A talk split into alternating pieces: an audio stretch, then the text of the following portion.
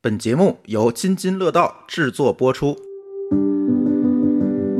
不想在这期节目里强调中国的酒桌文化，我觉得这是一个陋习。无数次录音黄了，就是因为他喝挂了。我见过最夸张的是，就直接在饭桌上开始排泄的。 我只要不换酒，能一直喝。啊，你喝酒精就行了。到现在为止，白酒应该已经研究了几十年是有了，没有研究透。酒区不一样，原料不一样，然后酿造的工艺也不一样。我肯定分不出来。拿它做面膜哦，所以你们糊在脸上都是猪饲料。 不喝烟，不喝不不不抽酒。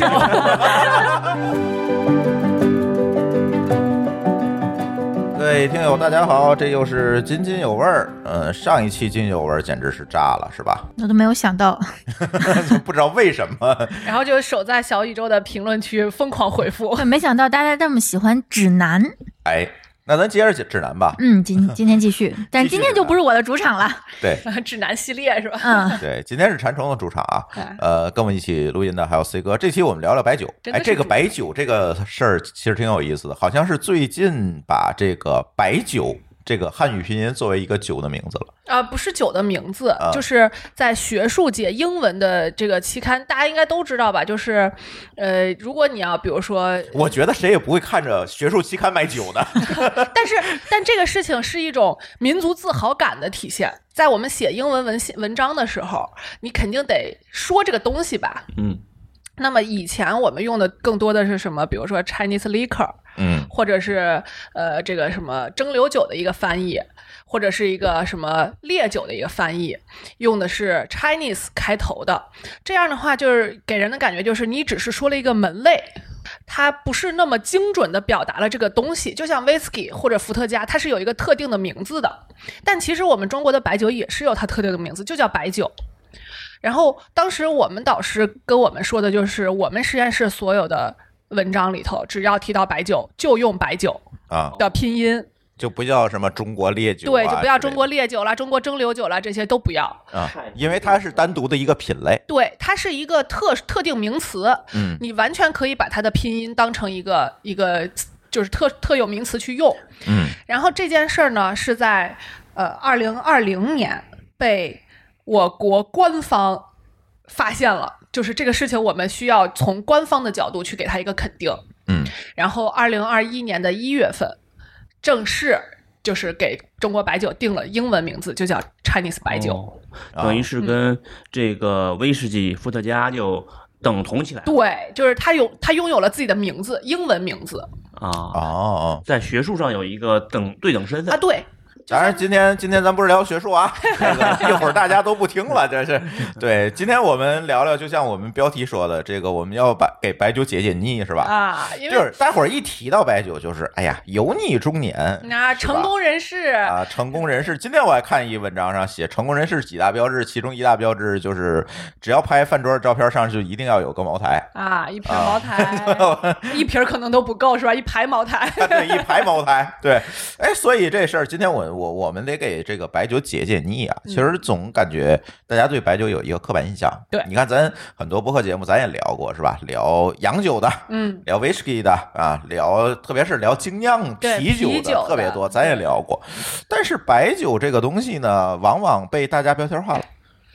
就是好像只有大叔才能喝，哎只有有钱人才能喝，哎，然后就是要么，哎，我发现白酒特别两极分化，嗯就是要么特有钱的买来也不是给自己喝的，送礼的。对，送礼的，然后送的就是这个钱，其实仪式感，对，其然实后送的是这瓶子嘛，对，对还有一种就是有可能那个收礼的拿走再送别人哎，对，肯定肯定是不怎么自己喝的。还有一种就是那种特便宜的，什么烧刀子了、二锅头了这种，可能十几块钱甚至几块钱一斤的。我我他们真做的菜用的。 对，我买酒就是做菜用，哎因为有我喜欢酒的香，白酒的香味儿在菜里，而不是料酒。就是有酒腻子喝料酒，你知道吗？我知道，就是因为料酒便宜嘛，因为它它本身里头的酒精比较成本比较低，嗯，嗯，嗯，所以我就说那种几块钱、十几块钱一瓶儿的白酒，真有人敢喝，而且还喝的人很多。这个我觉得挺在哎想想挺后怕的。在河北农村里边，很多农民是自酿酒的。哎呀，自己酿酒就更不要说了，对呀、再把太自己可喝怕了。死喝死的人多了，只不过是不用这种方法去统计，啊！对嗯，就是自己酿的酒，包括以前，呃，就是酒在呃酒的价格其实是波动很明显的嘛，在酒价高的时候，以前啊，现在现在肯定没有这事儿了，以前有用甲醇勾的，有用食用酒精勾的，食用酒精这就算已经算是很良心的了，啊还是食用酒对，精还是是食吧？嗯用的，还有工业酒精都勾的。工业酒精其实里头就是甲醇含量很超标嘛，嗯，就是这么着勾出来的这个酒其实是很危险的。所以就是也给也给好多人就是一种印象，就是喝酒会死人。当然啊，我们这节目一定要这个 这坚定立场，就是喝酒一定是伤害身体的，这是一类致癌物，对，这是呃已经盖棺定论的事情。只要喝酒就有害身体， 只要一提酒，咱就说这一类致癌物。但是你看，谁也没少喝这一类致癌物。哎，就是它是合法的成瘾性的一个哎，对，一个物质，嗯，仅次于糖，可能还不太一样吧？对，感觉还不太一样。啊，咖啡因啊，咖啡酒啊，嗯对盐啊，这个算它对是有一个消费的限制的，糖是没有的，啊，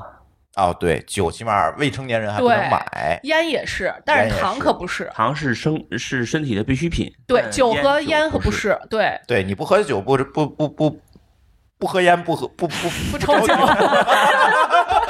你死不了是吧？昨天发声练习练的，大家 都今天舌 头不对太好使。对对，有点不好使。其实刚才禅中说的这个白酒，其实就叫中国的烈酒是吗？呃，蒸馏酒，蒸馏酒对。那蒸馏酒还有哪些酒？其实世界现在呃，就是普遍的认知是六大蒸馏酒，嗯嗯、包括中国的白酒、伏特加、白兰地、金酒、whisky，还有朗姆，是这六六个大类。哦，然后这六个大类呢，它它的区别主要啊，主要是在我感觉就是原区料别在于就哎对，就是拿什么发酵对 的。原料和和工艺，其实嗯工艺也是有一些区别。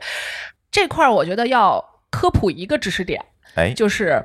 大家分不清酿造酒和蒸馏酒。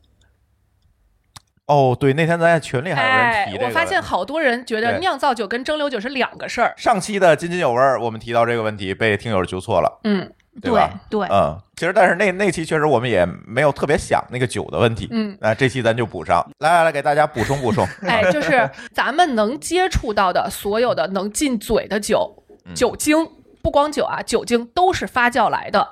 也就是酿造。我们现在说的酿造酒，这个酿造其实是狭义的。我刚刚说的这个发酵是广义的，因为食用酒精的酿造或者叫发酵，它也是用玉米在做的，嗯但是它的工艺跟酿酒是完全不一样的。那么我们用狭义的定义，就是用比如说固态的大曲或者是小曲或者麸曲，用固态的曲酒曲，然后加粮食去发酵产生的酒精，这是这是粮食酒。还有一些果酒，果酒是用比如说果汁儿。比如说，有一些可能像啤酒是要用那个，有一些可能要复配一些这个糖，因为它那个糖的浓度不够高，可能要加一些糖。但是不管怎么说，所有我们能喝到的酒都是酿造出来的，所有的酒都是酿造酒，只不过有一些酒酿造完了，可能过滤一下或者是包装一下就可以喝了。嗯比如说啤酒，比如说葡萄酒或者陈酿，这些就是它不需要再经过蒸馏这个过程。哦，但是蒸馏是在酿造结束之后的另一个过程，目的就是让它度数高一点，对，目的是让它的、啊呃酒精和风味物质进行一个富集，是这么一个目的。来给大家讲讲这酒怎么酿出来的吧，啊，就是咱们说白酒啊，就不不说葡萄酒跟啤酒了，因为葡萄酒跟啤酒跟白酒完全是。哎嗯我们今天讲不 对不讲那个酒对，不讲那个酒，我们讲白酒，对啊，就是白酒呢，它最重要的一个特征就是它的呃酿造过程是需要有一个用酒曲去发酵酒曲又是什么呢？粮粮食的。酒曲可以，大家我不知道是大家苍蝇的那个卵吗？突然就不想说 了， 就是酒曲大家可以认为是什么？就是大家都蒸馒头吧，嗯，都发过面吧，哦面肥，面肥，哦，所以它本身就是一个发酵的产物。嗯因为大部分人就是咱们以前传统的老面肥其实就是你上一次发酵剩的一个嗯头啊儿，对，它里头是有微生物的。那么其实它本身就是一个发酵的产物，酒也是一样的，酒曲也是发酵产生的一个一个呃发酵剂吧，就是这么这么去定义它可以。就是上次酿酒时剩下的粮食呗。呃，不是上次，因为酒曲的原料和酿酒的原料还不太一样，哦，有一跟些那是个不蒸太馒一头还样不。太一样，哎，还不太一样，啊因为它更复杂一些，所以这就是为什么酒的工艺，其实传统的工艺来看，它的呃，从生产到这个这个后期的所有的流程，是一个相对来说比较复杂的一个过程。呃，简单来说就是制曲，就是生产这个这个酒曲，然后呢发酵，发酵就是什么？把粮食蒸熟了，把酒曲加进来，然后啊去发酵。这个时间长则哦，把粮食还在蒸熟了。，对要有蒸点熟像做那个醪糟，哎，哎，就是那是米酒嘛，我自己做过，拿电饭锅，你要让它长绿毛呃，那还是不要喝了。啊、呃，长绿毛这种你没法控制， 白毛呢？也不好控制，因为你不知道这个毛是什么。嗯，最好其实，呃，我们用的，因为你自己做酒曲，就自己做米酒的话，你肯定是要有酒曲的。嗯，那么最好就是不要让它长毛，因为那我是不是可以把酒曲等同于面肥理解成一种坏了的东西，不能直接入口的东西，对吗？它是不能直接入口的。嗯对，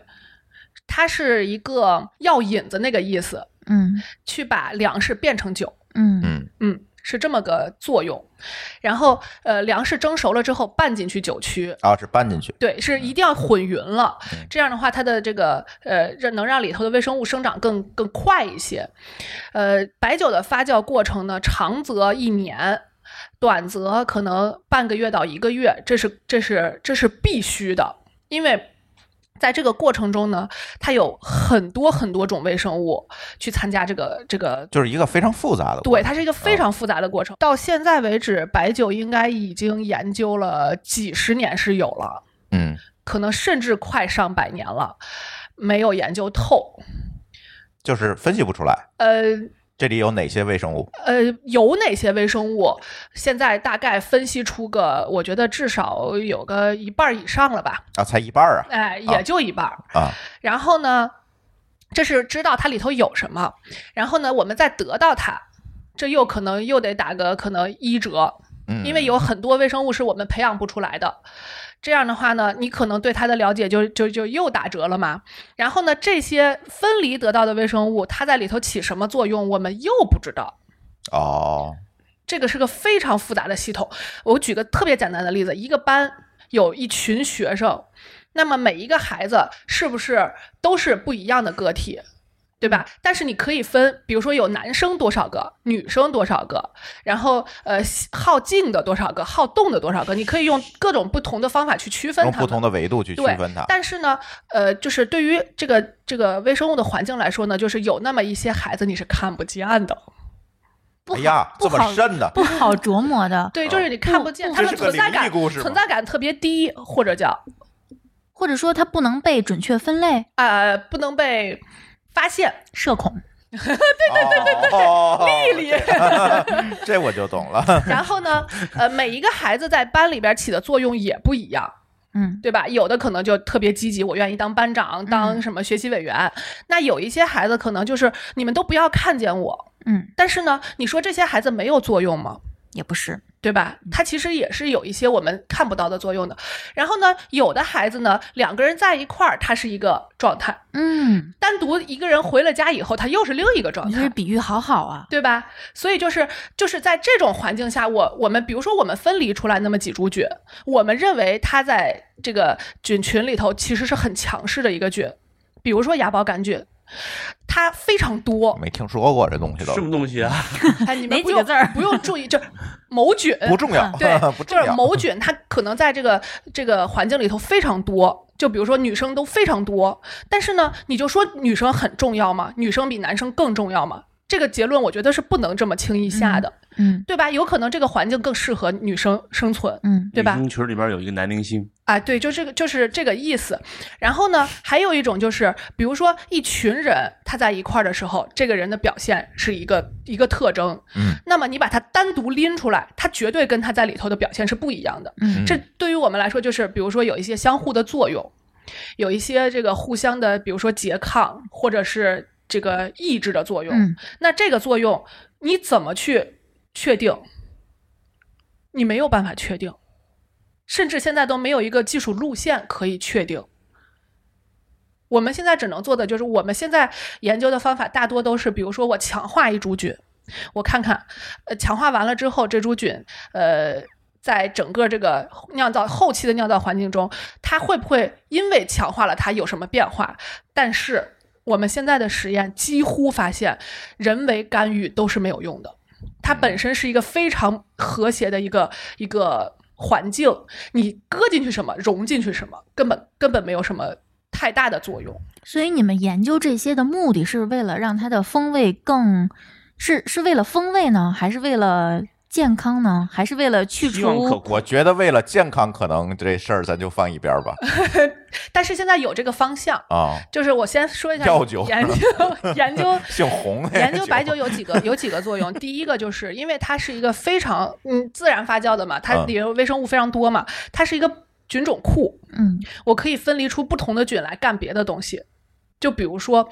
我们其实曾经是在这里边分离出过，呃，高产乙乙醇的酿酒酵母，就是它拎出来以后，它的产乙醇的能力、产酒精的能力就很强了。这跟哦成本什么的也有关系。呃，就是就是它为就是了个生库产，效率会嗯就相当于它就是个学校，那里头肯定有成绩好的吧？我把它我把它拎出来，然后嗯提去高干升学率，就我可以干别的呀，比如说我嗯还去有体育我去行呢我去嗯工业发展发酿酒精嘛，对吧？它就直接接进去了，嗯这是一种。还有一种就是什么基因库，嗯我们很多微生物的基因功能是不不确定的，那我就拎出来去测它的基因，嗯或者说，因为酿酒酵母是最简单的啊、呃不能叫这么说，不能说最简单，就是我们现在了解相对最多的真核生物，它也是单细胞的嘛，所以它相对来说操作起来会比较容易。那么它就可以做一个表达载体，就比如说这孩子可塑性特别强，我让他去干嘛他干嘛，嗯，特长生对，是这么个人。哎呀，这话说的，觉得好像我都能拿起来一个似的。然后这是另一种，还有一种就是什么？我们在酿酒的过程中，因为它是自然发酵，嗯所以其实这个过程是，呃，不太好控制的。我们为什么希望知道每一个菌干嘛？我们希望的是能控制这个过程，让它相对来说产品更稳定，质量更稳定，出酒率更稳定。那么哦产出结果更可控。哎，这个这个对于商业化来说是一个不可或缺的一个品质，嗯对吧？然后还有就是什么？还有就是我是不是可以缩短周期，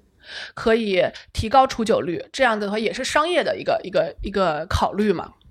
哦，就是用科学的方法改变传统工艺啊不叫改变，叫嗯优化强化啊。啊。我们也不能叫它优化，其实是针对你自己的一个，就跟啊明白筛明白选是一样的。明我白因为目的不同玉米原来那籽儿才那么小，咱们人为筛选筛选出来，最后现在可以吃了，其实是这么啊个道理。在特定方向上进行强化。哎，对，啊然后还有呢，就是比如说，我可以做一些其他的研究，因为酒本来发它是自然发酵出来的，它它里头是一个非常复杂的一个体系嘛，不光有菌，还有酶，还有一些风味物质，还有一些呃对健康有利或者不利的东西。那么我们是不是可以分分析这些产物，它对人有什么影响，或者是嗯？因为有之前有过报道，比如说一些吡嗪类的物质可以护肝呀、但是 呵呵呵，就是喝酒护肝，呵呵。然后，但是就是还是会有一些这方面的研究嘛，就是，呃，包括就像药酒这种，就是因为酒精是一个很好的跟水不太一样的溶剂，嗯它是一个就是相对来说非极性比较强的一个溶剂嘛，那么它可以溶解更多的呃水水溶解不了的东西，嗯那么嗯它就可以呃萃取一些呃是不是药的有效成分，或者是这个就是一些我们水不太容易能分离出来的一些成分，这也是一个研究的方向。对，但是还不是不建议大家自己泡药酒啊，有可能酒精泡的分离出来的是蛇的粪便啊、蛇的寄生虫啊，就这些东西，别别自己搞这个。对，就是对呃，这种东西呢，我们更建议就是在药理成分很清楚的嗯，这个前提下，我们去做复级或者是这个对，别自己搞对，不要搞自己民革搞，它可能嗯更容易能萃取出来，但萃取出来是是什么什么你不就知不道好说啊，对对啊，连连酒里头是什么你都不知道，你你再泡别的东西更复杂了。对 对，对。哎，对，现在那个酒曲和粮食已经办了大概半个小时了。 嗯，对，接下来 呢，这就直接可以就是发酵了。嗯，发酵呢，它每一种酒，因为大家，我觉得大家应该是多少会稍微了解一点，白酒是有香型的区分的，对吧？嗯比如说最最经典的三个清香、酱香、浓香，嗯代表所以它是怎么来的？这些香型就是工艺不一样嘛，就是原料也不一样，和的那个酒曲不一样酒曲酒曲不一样，啊原料不一样，然后酿造的工艺也不一样，哦，它的整个就是相当于是，所以以它体系如果又我们不管一它样叫白酒的话，其实白酒下面还有很多的分类。对，就其跟实完全 whisky 不一一样啊对对 whisky 你也 whisky 是啊也是啊，啊有波本 whisky 是吧？嗯有什么日本 whisky 各种，对对不对一对，样工的艺不东一西样只。是对大分类一样，剩下的都不一啊样。就是它的大分类都是，比如说粮食酿造的，然后用酒曲，尤尤其是中国的白酒是要用固态的酒曲的，然后呢，经过蒸馏，这是这是他们的相似的特征。那不同的就是用的原料，就酒曲是不一样的，然后那个粮食也是不一样所以的。粮食一般都是什么粮食？呃哦麦子对小麦、大麦比较多，啊，然后还有一些，比如说五粮液，高它粱可能要用，呃，小麦、大麦是呃，就是怎么说，现在比较经济的一种哦选择。其实中国的白酒最早是用高粱酿酿的，哦嗯，然后呢，在不够高粱不够的情况下，可就能哦要弄加、啊点别的。嗯要加别的东西，玉米啦、小麦啦，或者有一些甚至可能加红薯或者啊，我土听豆说这过种有东拿西，哎，红薯是不是那个烧酒是用红薯啊？对，就是就韩国那个它呃真露。我印象当中啊烧酒应该是正常，应该是用大米，啊，嗯，哦，对，但是有现在也有掺别的东西的，就跟啤酒似的，啤酒应该是用大麦酿嘛，对吧？对啊对，但是现在有小麦啤酒，是不是？啊，对吧？也有加玉米的，对吧？就是加各种东西的，就是它一方面是从成本考虑嘛，再一方面就是你不一样的原料带进去肯定是不一样的风味，它的淀粉的性质啊，它的这个这个淀粉本身呈现的状态呀、什么嗯都不一样。嗯，但是呢，就是呃，中国的白酒还是以用高粱为主，对，这是一个比较特特征的一个原料。嗯，而且中国的高粱产，应该中国是一个高粱的主要产区吧？我没有听太多别的国家种高粱的。在有玉米之前，高粱在中国的粮食里边是很重要的。对，它是一个很重要的地位，就是它的产量是比较高的有了玉米之后，高粱基本上就只用来酿酒了。啊。对，嗯是、哦，是这么回事。哎，我我问有个问题，你们分得清这个白酒的香型？跟你们一个一瓶白酒，分你们不能清喝 着？你告诉我，我就哦， 是不是好像是是不是如果三个给你不一样的，你能分出，你能知道他们三个不一样？我能我能清楚的知道哪个是酱香，因为我啊原来是不喝酱香的，哦，但是其他的浓香和清香我是分不你清，分不清我出来是吗？我分不出来，你能知道它俩不一样吗？就是给你两个，你能分出来这两个是不同香型的吗？应该行吧？但是我不知道它叫什么，啊，嗯，我能知道但是你它能是知道有这区俩别不的，一个，不是一对个味儿，对对对吧？对啊，就是这三个香型是白酒的基础香型。现在其实哪三个？就是浓香、清香、酱香。对啊这三个，呃，代表的就是浓香是五粮液，呃，酱香就是茅台，清香就是汾酒，哦，这是代表的三个哦产产品。二锅头算什么？二锅头基本上，呃，清原香为主，好像对是清香为主，金就是六福呢？金六福是浓香。哎，哎，这还真不知道。我没喝过几种，感觉接近于浓香，就是浓香现在的产量相对比较大，啊，嗯，清香是产量最低的，嗯酱香由于它的工艺限制，它的产量一直不是特别高。嗯，哦，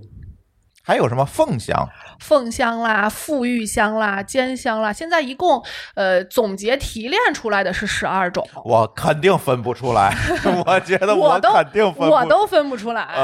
呃但是确实像西凤酒啊，它是有一种比较特殊的味道的，你你是能就是如果常喝酒的人，他是能喝出来这个西这是西凤酒的，嗯，还有一些，比如说用这个水稻酿的一些、嗯一些白酒，就是它水稻成分比较高的，可能米香也会比较比较突出。那不就是米酒吗？蒸馏米酒？哦对，吧哎，刚才你说了酿造是吧？然后呢，酿造完了之后，就是我刚刚说了，历时从半个月、一个月也到就是一酿年。造的这个过程就决定它是什么香型了对，啊。从原料、工艺还有呃这个大区。就就去取就能、啊就能区别它是什么香型了，然后呢酿完之后，哎，这个就成酒糟了嘛，或者酒胚了嘛叫，嗯，然酒后糟或者酒胚又是什么东西？就是拌完拌完酒曲的粮剩食，发酵完了以后的那个东西，还没有蒸馏之前的那个东西哦，叫酒胚，呃是个固体的东西，听上对，去是固体，啊，就是嗯，它会有一些底部汁儿在糊糊底部，不会没有那么、啊没有那么夸张。就是因为其实对于粮食中淀粉的利用率是不会有那么高的，所以就是为什么说酒糟可以喂猪呢？可以喂可以做饲料呢？就是酒糟其实是指的是酒胚蒸馏完了以后把酒蒸出去了，哦，剩的那个叫酒糟。类似于豆渣，呃，有点儿呃这个意思吧，嗯就是副产物。嗯嗯嗯，那么它的处理，呃，现在有几种方法，一种就是呃，像像焚就是清清香型的，它是什么？它叫两轮工艺，就是我这个酒糟可以再发酵一轮，因为它里边儿淀粉含量还很高，因为。清香的相对来说酿造的时间比较短，它一个月就出出酒了。然后像浓香和浓香和酱香呢，它是分轮次的，那它也要把这个酒糟再填回去，接着发酵。哦，最后整个全部起出以后，这这个蒸完才叫才会它等于丢糟。它发酵完了，然后呢蒸馏，嗯拿回去再发酵，再蒸馏。啊、对，哦，但是它不会无限次的这么去去呃循环下去，它会有一些这个。工艺的要求就是，哦比如说可以发几次，然后从什么时候加多少进去，那肯定会有一些被被丢弃的嘛。嗯，嗯，丢嗯弃的一一般来说啊，原来是以这个饲料为主。这个做饲料有几个好处，一个是因为它发酵过了，很多大分子都被降解了，非常好消化吸收。哦，我还以为猪容易醉哎呢。第二个就是，啊，是吗？那肉是不是会好吃？第二个是因为这个猪容易醉，它嗯就不愿意动弹了，哦，它又不愿意打斗，又不愿意动弹，长肉啊！镇静剂哇哎，有这个啊所以一环扣一环，所以常喝白酒的人就容易长肉。 好像有 道理，可以这么听起来很有道理的样子，姑且这么相 信。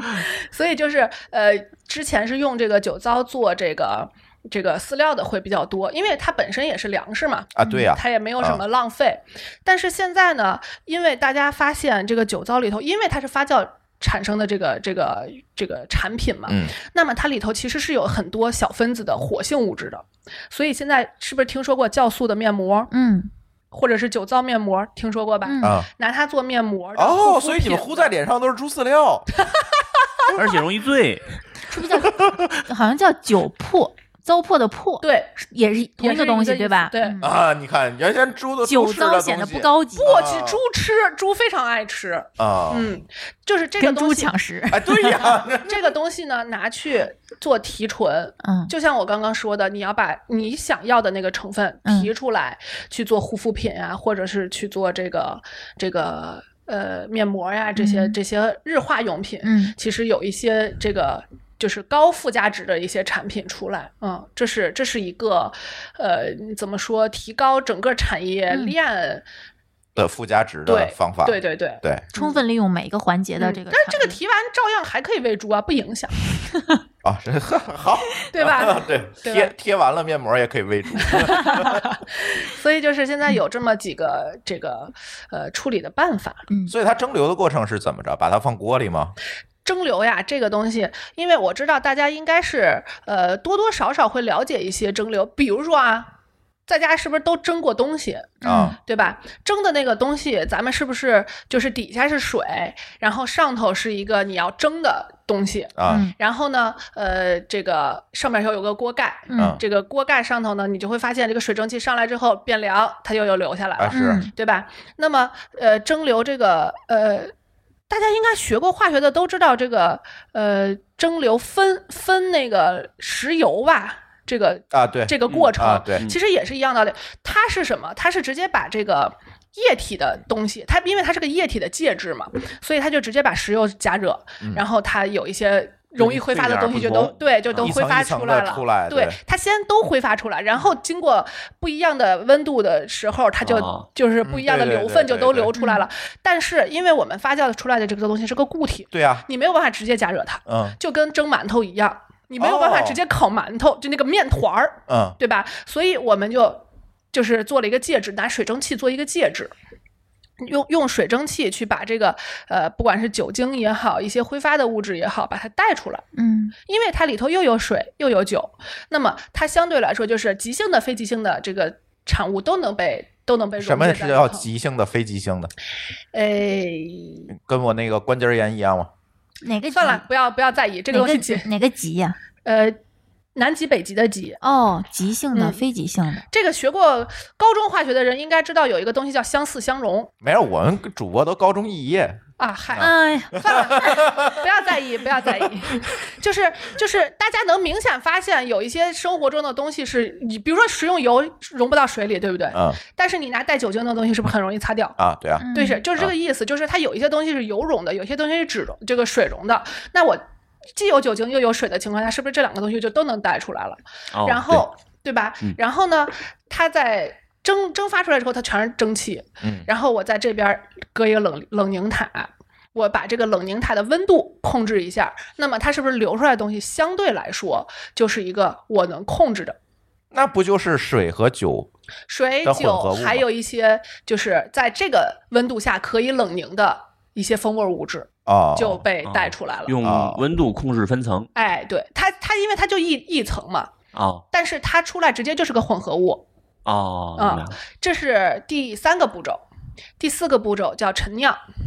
哦，还得酿呃，陈放，啊就是把它放起来储存。这个呢，为什么之前我们节目也说过，就是买回来这个商品酒不要放，是因为他们好多人弄好多茅台放嗨床底下，跟鞋放一块儿在那儿酿嗯就就跟还有埋土里的，这啊种就跟你买这个把茅台跟你。你喝这个茅台的人不是一个人，一个一个道理啊。存这个茅台的人跟喝这个茅台的人，大部分也不是一个人。啊，他买他存来，他存来不是为了喝的，他基本上都是为了卖的。给鞋作伴儿的 鞋太孤单了，是吧？然后呢，陈放呢为的是什么？就是因为你刚蒸出来的这个酒呢，相对来说，因为大家应该都有这个。就是呃，常识就是你蒸的过程中，后头水是不是越来越少了？嗯，那么里头那个东西是不是也越来越少了啊？它的浓度就会越哎，来越低。它是固体的，为什么会越来越少呢？酒都蒸出去了呀，先蒸出去了呀。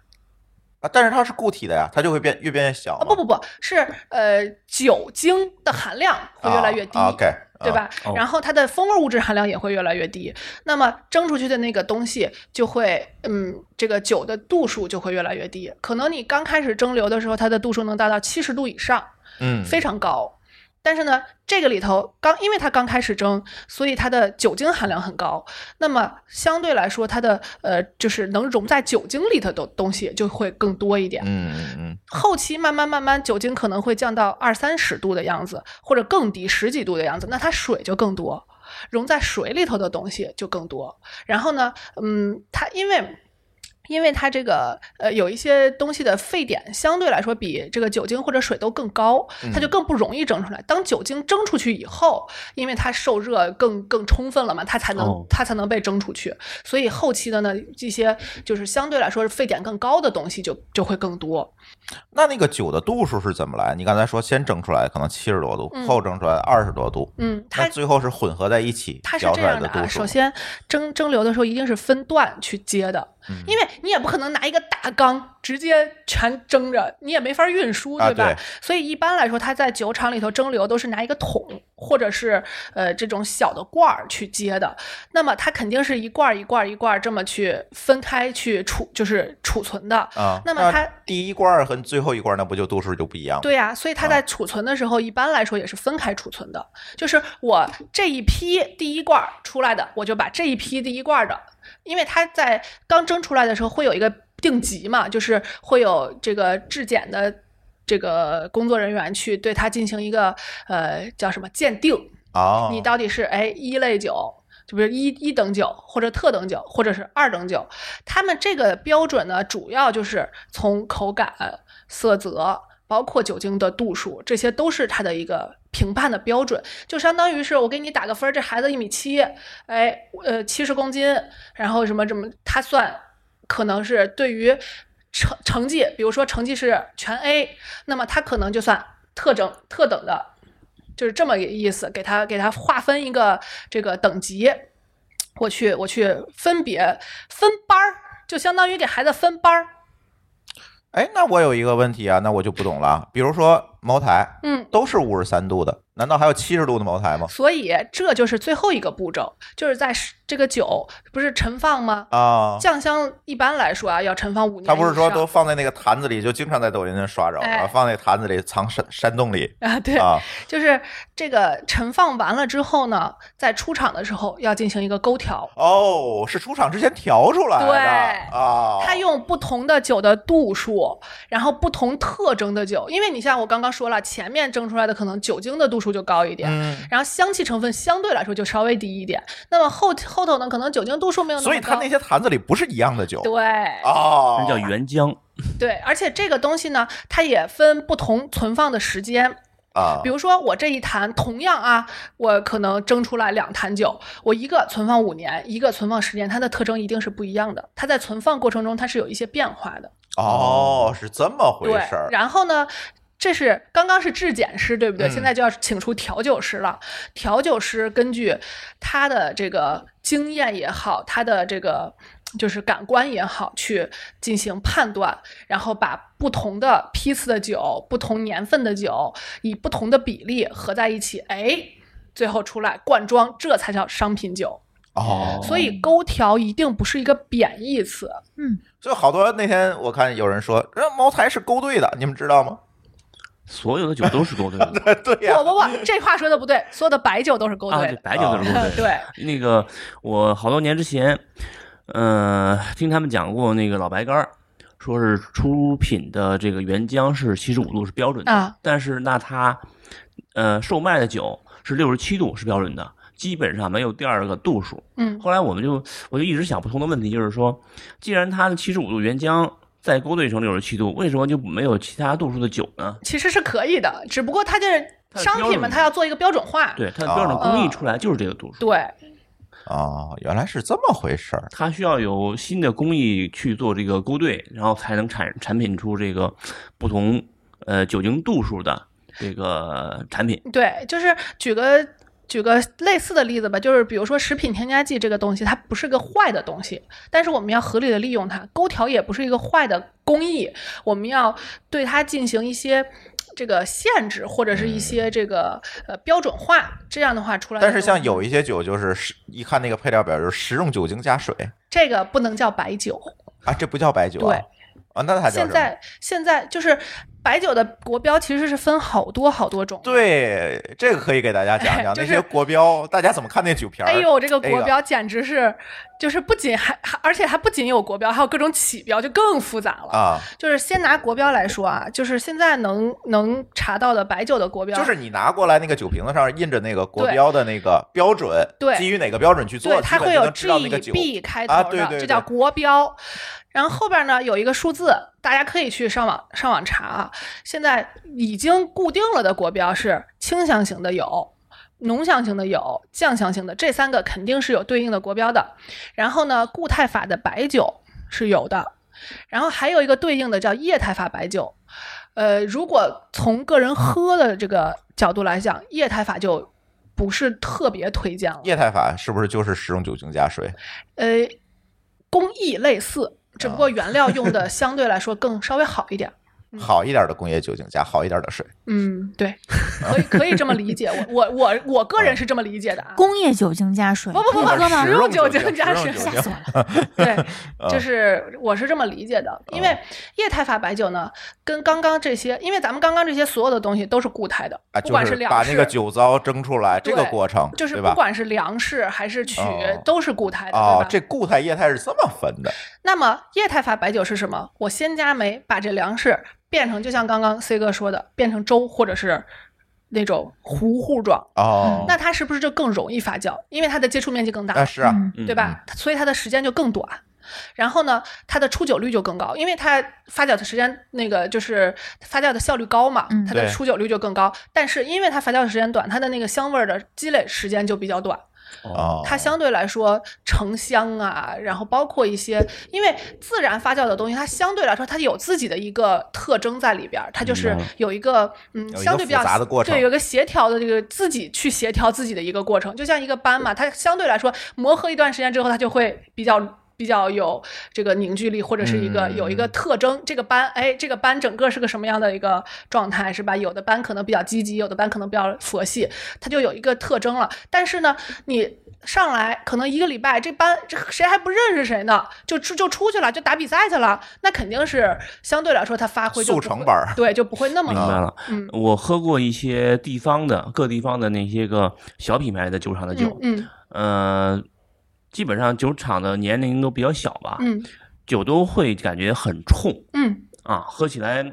不舒服。能能过瘾，但是你要说有什么独比较迷迷人的香气啊什么的，就可能没会有这没弱有一没些。有，就是一闻很冲，一喝就是酒。嗯，这就是嗯刚刚说的陈放这个过程呢，它主要的几个变化啊。嗯第一个就是，呃，我们生刚蒸出来的酒醇，就是乙醇，包括乙醇在内的所有醇类相对来说比较高。然后呢，呃，这个酸和酯就会比较低。然后它在盛放的过程中呢，因为陶罐儿，因为我们一般盛放是是在这个坛子或者是陶罐儿里头嘛，嗯嗯嗯陶罐儿是可以进氧气的，它里头是有微小的孔洞的，氧气可以进去，它里边儿其实还是有一些催化反应的，可以把这个醇氧化成醛或者酸。或者是再进一步氧化成酸，这是一个一个步骤。再一个步骤就是这个酸和之前的这个醇还可以发生一些酯化的反应，所以就是酯和酸相对来说在陈陈酿的过程中就会。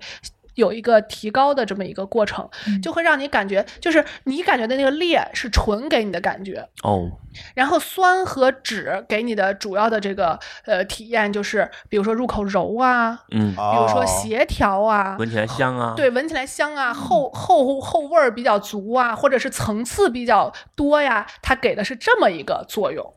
哦，所以就是这种陈酿过的，为什么说老酒好喝？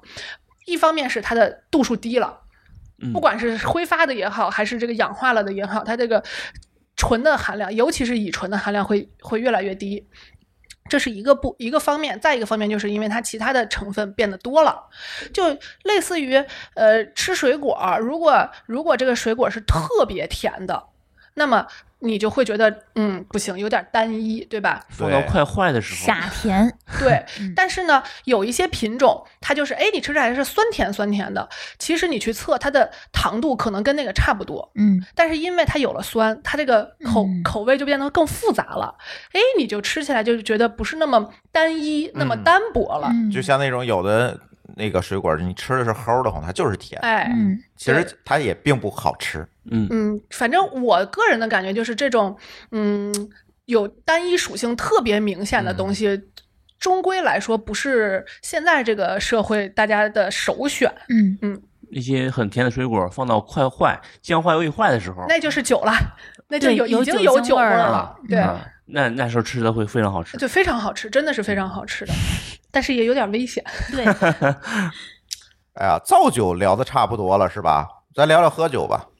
哎，说说第一次喝酒什么时候？C 哥，哟，那可小了。哎呦呵，呵，我第一次喝酒差不多是六岁，我姨结婚的时候，喝酒对，是真的喝进去了，真的喝酒哇塞，是喝了六杯红葡萄酒，嚯，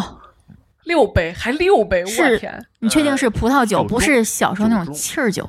葡萄酒哎呦，喝完晕吗？晕啊，那就真的是有酒精的啊。嗯嗯，都很记得很清楚啊，当时在院子里打滚儿啊， 你这撒酒疯了是吧？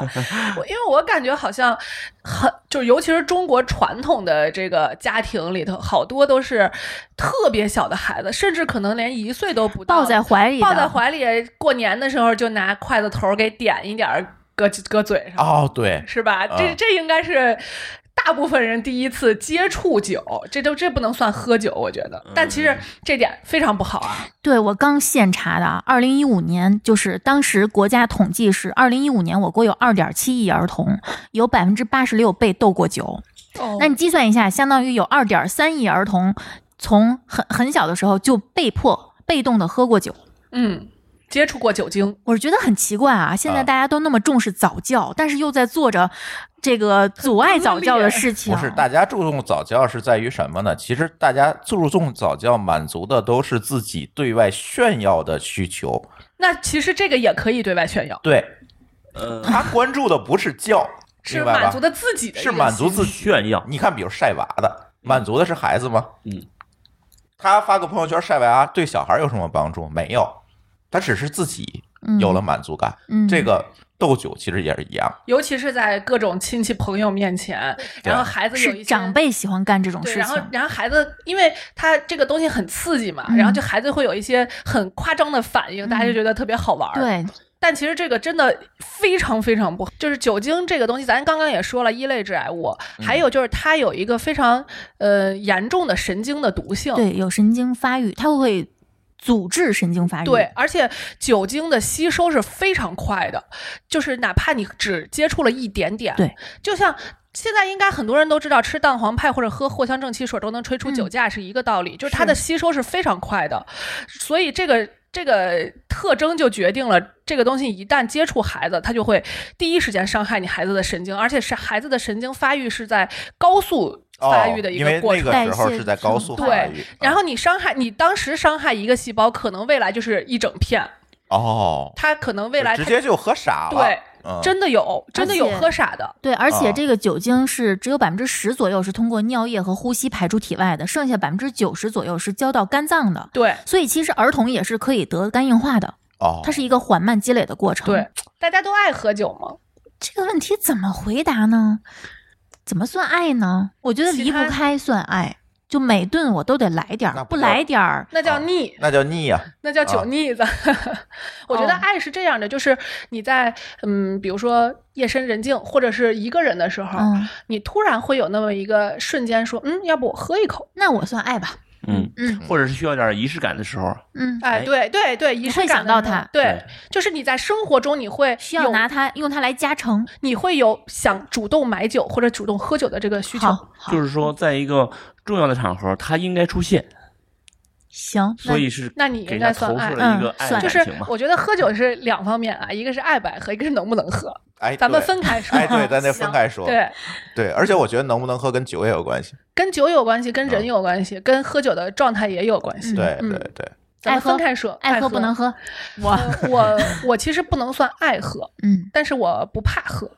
哦，能喝不爱喝，呃我不算能喝，但是就是不怕喝，但不怕喝也不爱喝。啊。对，就我不会主动去 找，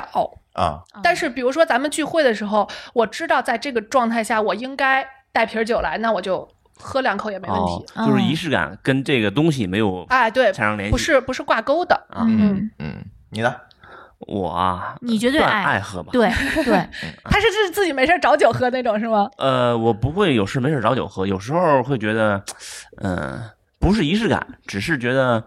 想可以来放一点松一下啊。嗯，对，那我跟 C 哥差不多。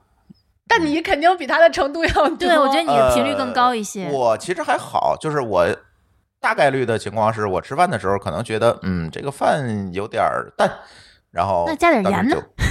呃， 那个我说的淡肯定不是那种淡嘛，就是是吧层次不够丰富。层次不够丰富，嗯让我可能会找点酒喝。这种人一定是味觉非常敏感的人，啊，对，然后嗅觉就是味觉、嗅觉比较敏感的人，他会可能追求的更高一些。刺激，对嗯，更全方位的刺激。这是爱百合能不能喝呢？我估计这里头最不能喝的应该就是丽丽了吧。我不对对，这个得对承认。这个无数次录音喝挂了的人，对，无数次录音黄了，就是因为他喝挂了。爱喝不能喝，有一点听起来有一点难过。嗯，挑酒，对，之因为之前你也跟我分析过，我对某些成分比较敏感的，哦，对，所以我觉得我我是觉得我可能对醇并没有那么的不能耐受，但是对酯或者可能呃全可能差一些。啊，你喝酒精就行了。哎我感觉是，快给你来点食用酒精。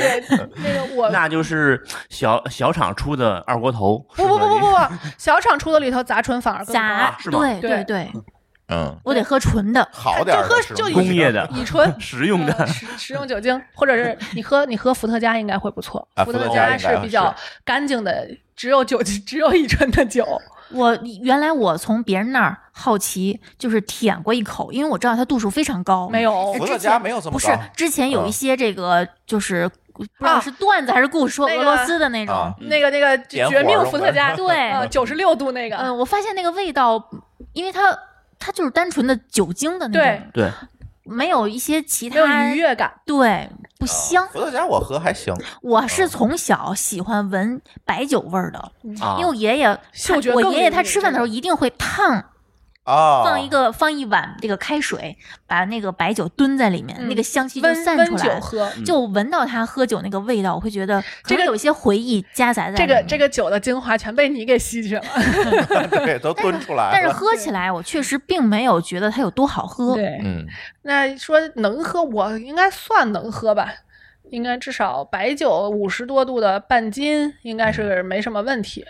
我想起咱们群友在群里面说，我没喝醉过，嗯，一直喝是吧？ 三斤五斤一直喝。C 哥呢，能喝多少？我或者喝挂过吗？那那上学那时候不是经常喝哎 瓜吗？哎，你发现没有？就是大家喝喝挂或者喝多，大部分都发生在上学，就是大学的时候，就是因为那个时候对自己酒量可能还没有太多的认知，第一次接触，对，然后呃然呃呢后又大家又逞逞强，对又、啊又处于比较中二的时候。 对嗯逞强，我觉得都是次要的，更主要是对于喝醉的后果没有后顾之忧。也不知道什么叫喝醉，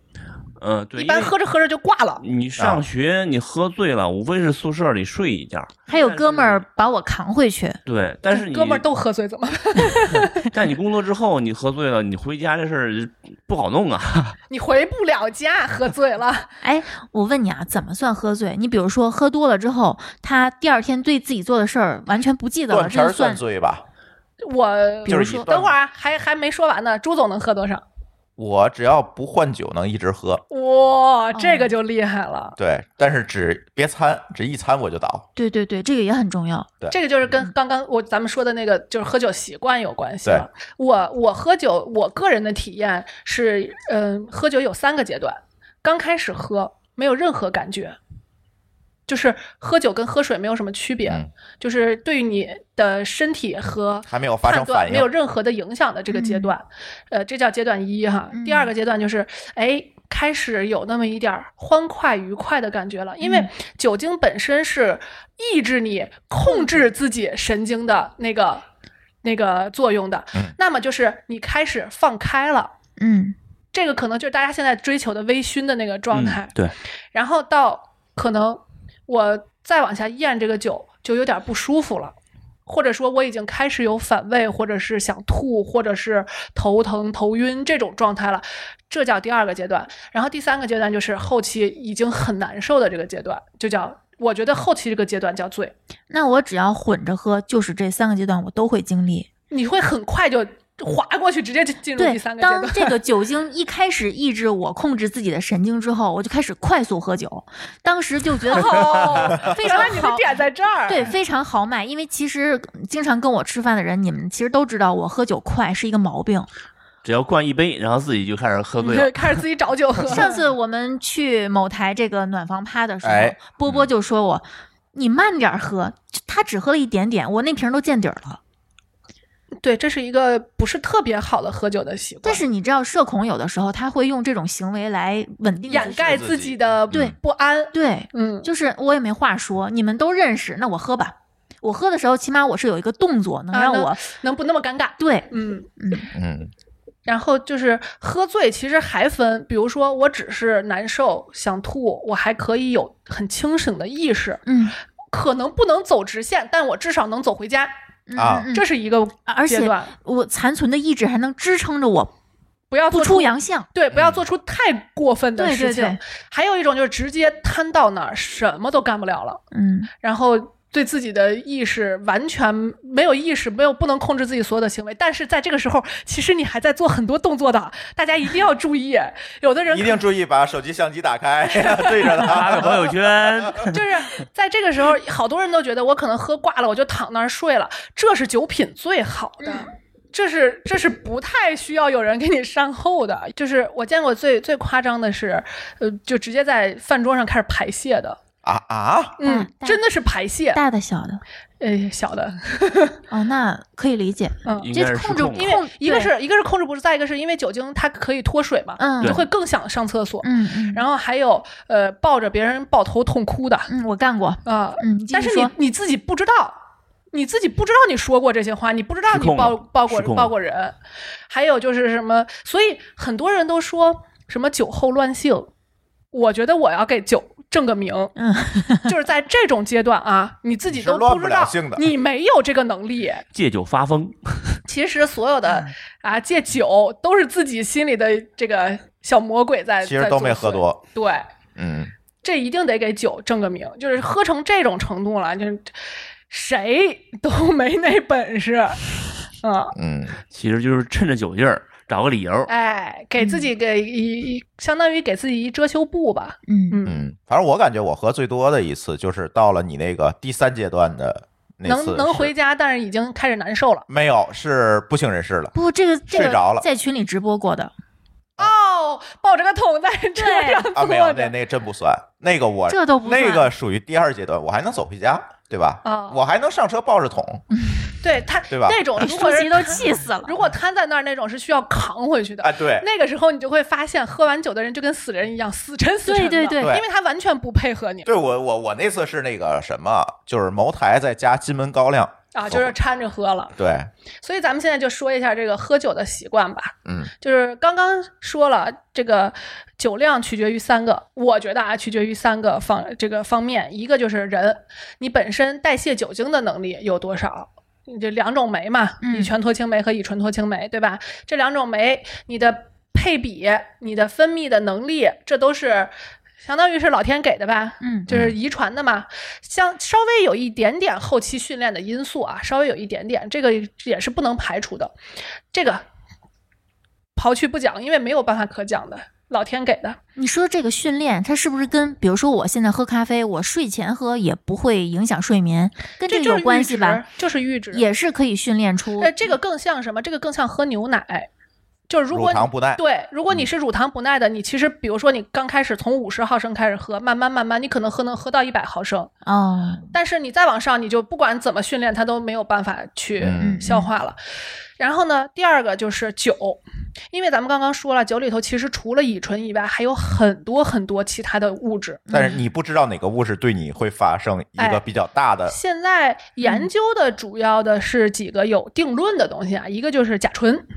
啊，甲醇那肯定不输，头疼啊对，啊，嗯非常难受，而且是它对眼睛是有这个定点破坏的这个作用嗯啊的。嗯但是其实发酵里头不可能没有甲醇，对吧？所以我们现在能想的办法就是延长发酵的时间，让它尽量降低，因为甲醇是最好生成的一个醇类嘛，啊那它就相当于我时间越长，它的含量相对来说就没有就了比较低。啊，对，哦，然后呢，所以就是千万不要自己酿酒啊，自己酿酒嗯嗯都是那种啊几天我就拿出来喝了，尤其是葡萄酒、嗯，这哦种特别危险。啊对，千万告诉大家别自己酿酒，哎千万不要自己酿酒。不管是米酒还是这个呃葡萄酒、怪不果得酒，就是去某些特色，尤其是民族餐馆儿，他给你倒那种自己酿的米酒的时候容易，醉特别容易啊，醉。对，就是因为这个原因，嗯这个包括是啤酒，上次咱也聊过，我也喝挂过嘛，嗯就是自己酿的。这是一个甲醇，这是相对来说毒性几乎是最强的了。然后第二个就是乙醛，或者叫以乙醛为首的醛类物质，嗯因为醛类物质也是就是对神经有一个非常明显的这个这个毒性的作用。嗯因为你看有一些人喝神完经，毒素，哦对他有一喝些完之后人觉得浑身发麻，化红，啊，啊，哦那个对对对，那个其实就是乙醛的作用，就是嗯哦它乙醇脱氢酶的能力很强，但是它嗯乙醛脱氢酶不行，它的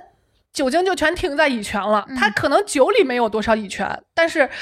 它把身体里全是，对它它身自体己里转化成对乙醛转化了成乙醛了，它就变成了，比如说你看毛细血管扩张，嗯嗯然后就像你说浑红脸身蛋儿发麻，嗯嗯然后包括有一些意识的不清楚，这些都是乙醛，尤其是第哦二天、头疼、恶心、宿醉，嗯其实主要和主要是跟这个醛类物质和这个杂醇，杂醇就是刚刚说的高级的这种醇类有嗯关系的。所以是说一直争论的这脸红的能喝还是不能喝，哎，其实它一定是不能喝的它是伤身的。啊嗯嗯，反应少了一段对，，比如说你你要慢慢喝，它可能能代谢得了，但是它、啊它对身体其实是有很大的伤害的。嗯哎呀，那这个事儿要告诉土豆老师，嗯俊俊也是一喝俊就啊，就一喝就对红，它嗯非常快。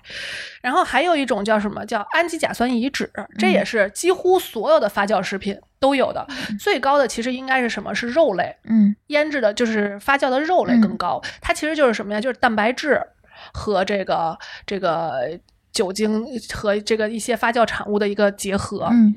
或者氨基酸跟这些的一个反应。那么蛋白含量高的就比较就比较多。嗯那最高的就是什么啤酒，因为它里头哦大麦含量的蛋白含量是很高嗯的，对吧？然后还有就是呃一些，比如说。就是其实白酒还可以，是因为蒸馏对于氨基甲酸乙酯是有一个这个去除去除的作用的，但是越老的酒氨基甲酸乙酯含量越高。哦，这这个个是家里边不要不要存酒，哎，对，就是你自己存酒可以卖，不要喝你自己啊 太坏存的了这个酒，你没有办法控制它的品质。啊，啊。嗯而且你做的，咱们现在用的瓶子啊，别看看着好像都是瓷儿瓷儿的，其实都不是，都是玻璃的，都是做成了瓷样子的玻璃的瓶子。啊白它色玻璃，对它的那个就是怎么说，就是这个密闭性啊，包括这些东西，你没有办法控制它，它不是一个适合存酒的一个东西。嗯嗯，甚至有的人塑料瓶子灌着那个对对酒对泡着东西还搁呢，这个就就更不要了。你把塑料溶解了，对，就很嗯很有可能那个塑料很多就溶到酒里头了，对身体是非常不好的。这是酒里头相对来说对，咱没说最最不好的啊，酒精酒精是最不好的，但是这个东西咱们就不说了。啊，嗯这是酒本身的，然后呢，就是人本身的和酒本身的，还有就是喝酒的一个一个状态或者叫顺序吧，就是呃，我现在。个人亲测有效的啊，第一就是一定要吃点东西再喝酒，嗯嗯吃的这个东西最好还是碳水碳水化合物，就是让你的血糖先上对来。，糖类物质对，因为在代谢酒精的过程是一个非常耗能的过程。如果你的血糖不够，你很有可能第一发生低血糖，嗯这是非常危险的一个、一个一个。再一个就是因为你的血糖低，所以你吸收这个这个这个作用本身就很强，嗯对它吸收酒精也会更快，嗯，然后就很更容易挂，更容易醉。嗯，然后你又没有糖去分解它，哎，它就很危险了。嗯，嗯还有就是你在血糖低的时候，你的肝糖原也很低，肝糖对你，的肝的这个功能也很低，你就没有办法去更多的去消耗这个酒精。高效率的去消耗掉它，你就没开有办席法之前先来个馒头，我我有个经验，就是我如果知道这期我一定要喝酒的情况，我一定在这之前去去之前，我就先吃俩面包，哦，给自己吃饱了。一方面你不容易喝多，嗯，对吧？你也不容易吃多，嗯，你也不易容易去了我就，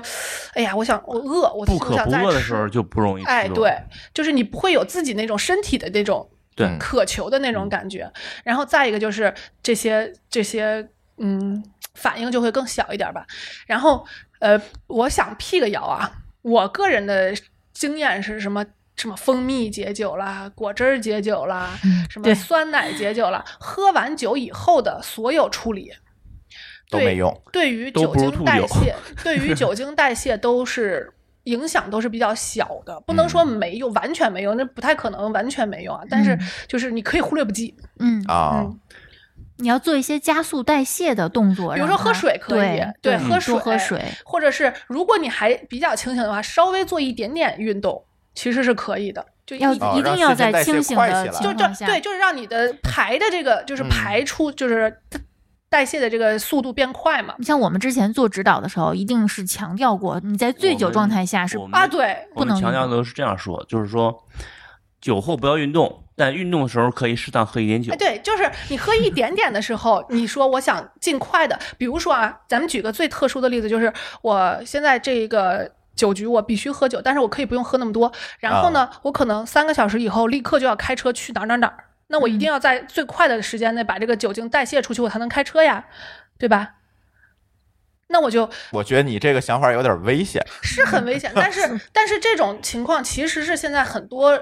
嗯怎么说呃社畜不得不面临的一个一个状态，我觉得就是嗯一方面。控制能少喝就少喝，能少就能不喝当然是最好的。然后再一方面就是喝的不是特别多的情况下，稍微运动一下，它是有促进代谢的作用。嗯完全不建议大家那个什么啊，这个喝完酒就运动运动就去开车，因为第一呢，遇见警察可能大概率你还能吹出来对，因为你没法控制自己的这个量代谢的量。对对，再有一个这事儿也挺危险的，嗯说实话，还是挺对危险的，嗯，但确实是对酒精代谢是有帮但助是的。你拿它解酒可以，哎对对吧？你跑出去跑两圈，在你清醒的情况或下者溜达，溜达，哪怕对你就不要坐在那儿，对，别回头回，呃对，在你清醒情况下，别回来那个你是跑了两圈了，然后发现抖音上疯传有人脱着裤子， 或者跑着跑着不知道跑哪儿去 了。这就跑可湖怕里去了。了， 我我必须打断你们说一句啊，酒后运动是不是很危险的？因为真是的很危险酒精会舒张血管，你的心跳会增加啊，，对，这个也对是，这个是而且你的这个反射神经会变迟钝，对嗯痛感会下降，对你会对危险动作一无所知。对对，当你受伤了，你完全不知道，你可能会做。所以我的建议就是，是，你可以溜达更溜危达险，的但是你动最好不要跑步，嗯，最好还是有人陪着，这是比较比较安全的哎，一还个是回做法。家睡觉 吧。说了半天，我觉得还是回家睡觉啊多喝水一定是有效对的，多多喝水多喝热水，嗯那热热水就多喝算了。温水，嗯，对，热水也是一一级禁吃爱护 是吧。嗯，还有就是，呃，在你可以控制的情况下，就是你本身自己可以控制的情况下，稍微测一下自己能喝多少，换算成酒精，嗯，把度数除除除对，下乘呗啊一，下，然后、然后呢，就是单一喝一种啊，然后知道一下自己的极限值，然后照着极限的百分之五十以内喝，这是比较安全的，相对来说，哦，过了百分之五十就是利率，你就没法。控制自己 啦，很难控制自己了。一般来说是这样的，也就是说，比如说这一瓶酒，比如说一瓶一瓶酒五百毫升吧，然后它标酒精度是多少度？三度那就是百分之三嗯，五百毫升那就是十五毫升，哦，十五毫升的酒精，比如说一斤装五哪百有，白酒是三度的？哎，说的是啤酒啤酒， 如果是一斤装白白酒五十毫五五百毫升的五十三度的话，嗯那就是二百六十五毫升酒精。我觉得可以用百分之百的食用酒精给你做标定，这样你还能少喝点儿。你是要自己喝食用酒精吗？我对啊拒绝。嗯这样然后很方便标定啊，是然后百喝分之伏特百加啊。嘛，哎测可以出喝一伏特个加酒精的数值之后，然后就可以对照着其他酒的这个毫升数去对换去去算。算去换嗯算，。你就知道，比如说，有的人就知道，我喝两瓶啤酒是安全的，嗯，我喝一小盅白酒是安全的。用高度伏特加来做测试，哎，高度有对点疼，这样不撑，最起码是吧？容易标定。对，伏特伏特加相对来说是一个比较标准的标定物质，嗯，嗯，对自己就相当于对自己有个底，你知道自己是几斤几两，这个比这较样的重话，要即使我把酒兑成兑上果汁儿这种，对，这我是也非能常知道危自险己的，不会嗯不会喝对多。这就是非常危险。我发现为什么我刚刚说这个大学是一个特别容易喝多的一个情况，一方面是刚刚咱们说的这些，还有一方面就是大学很多人接触。烈酒是从鸡尾酒开始的，对，哦，他兑了各种果汁儿、各种什么糖浆，他的他根本喝不出来里头有酒，嗯，嗯，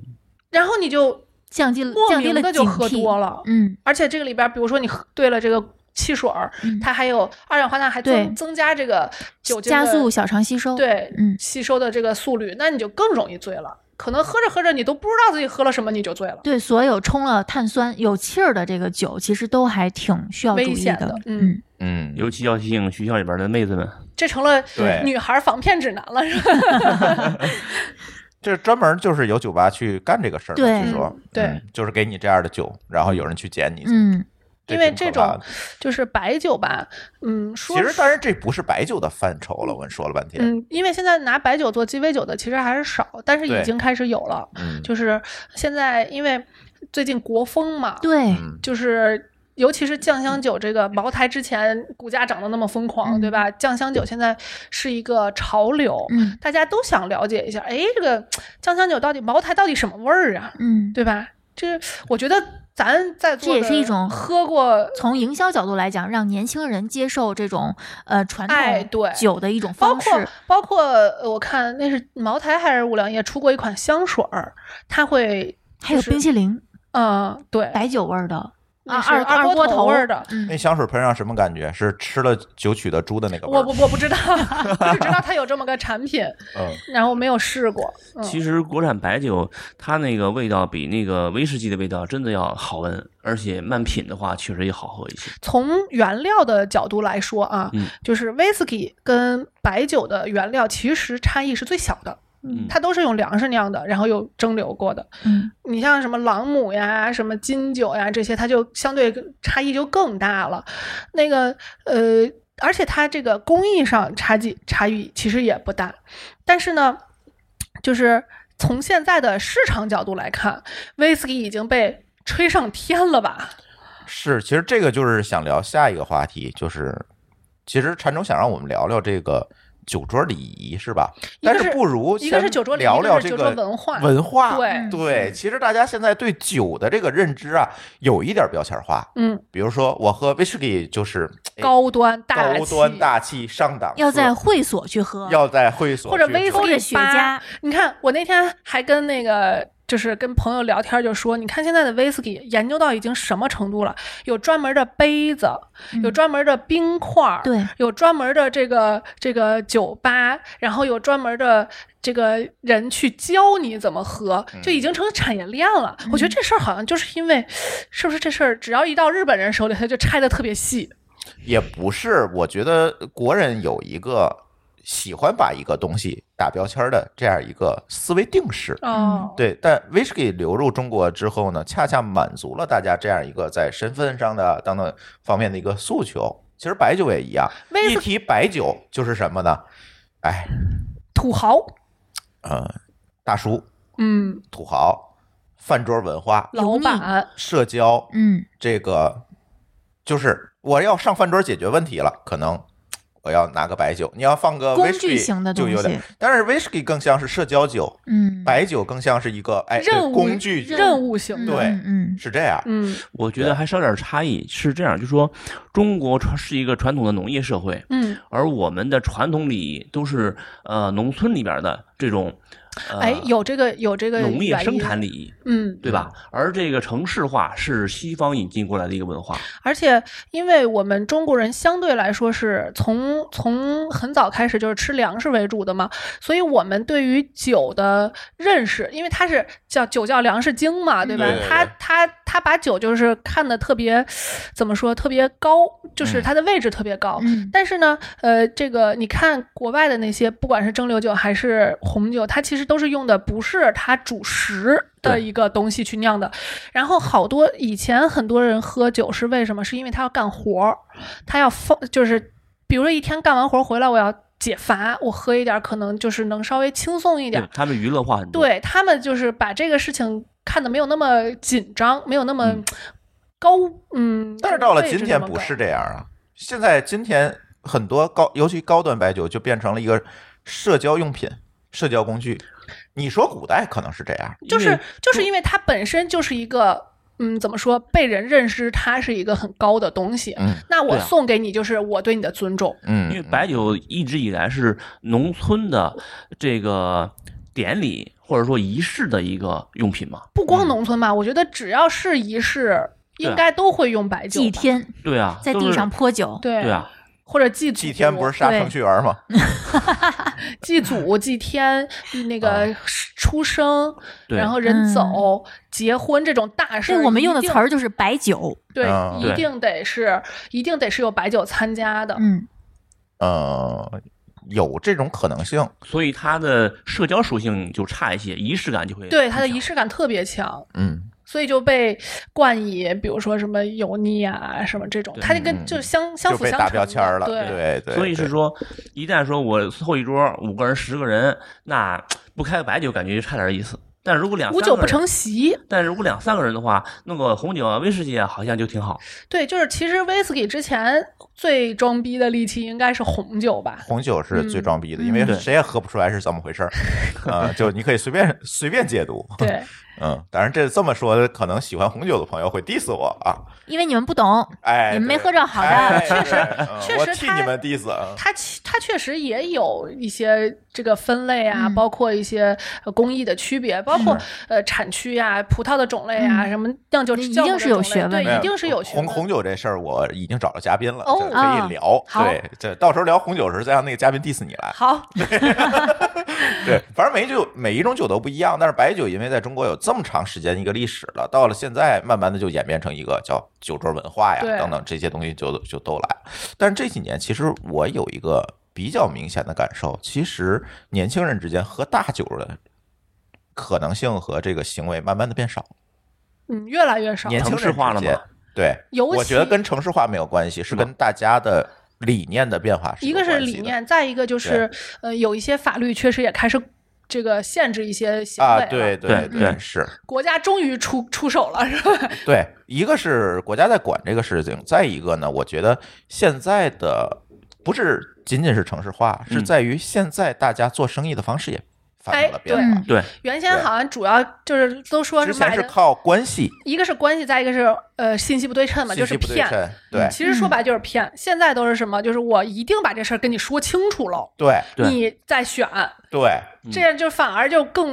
嗯，怎么那就说没有必要说灌醉了再说清楚，哎那就记不住了。对，就反而对不需要喝酒了。对，慢慢的酒又回到了它原来的这个酒产生的这个本质上，愉你像你悦呀说愉悦、轻解松乏、对轻松对这种感觉上嗯，我觉得慢慢是回来了。酒桌文化其实咱节目中聊过，对山聊东过怎么一喝次酒的，内蒙怎么喝酒的，其实聊过。但是我总觉得，其实这些东西不建议大家现在，尤其年轻人去学了。我觉觉得不用学，但是有一些，嗯，真正触及自己利益的时候，因为我们能接触的，我觉得咱们现在确实是有点信息茧房了，还是有一些传统的行业它是有这个，对，有这个依然非常重要。，呃对是有这个现象存在的。我觉得，如果你选择这样行业，你自然的可以习得这个东西。嗯，嗯，对那是工作中的必要。对，那是一个工作技能的问题。自己选择吧，做对选，择。但是我不想在这期节目里强调中国的酒桌文化，我觉得这是一个陋习，在很大的一个层面上，它是一个嗯我陋习。列这个，我列这个，其实啊，其实我的初衷不是这个，嗯初衷其实就是我咱们咱们想说的这种，嗯你既然喝酒，一定是成席的，嗯至少不管是一两个人还是三个人，你肯定是有这个社交的一个一个一个怎么说一个关系在里面的，那一定他还是会有一些礼仪的，就是比如说或者说不要上升到礼仪，就基本的礼貌吧规矩，啊，对，嗯一些简单的能让对方感觉感到觉舒适哦就或者跟你被说的那尊个重茶。壶嘴不要对着人似的，哎，对，对对一就些是小的注意事项。对，小对的小的 tips 嗯那种嗯感觉，就是第一个呢，就是比如说一桌人一块儿吃饭，比如说同学聚会，你肯定得喝点儿吧。嗯，那谁坐最上面？大家都掏是钱的同学。对了，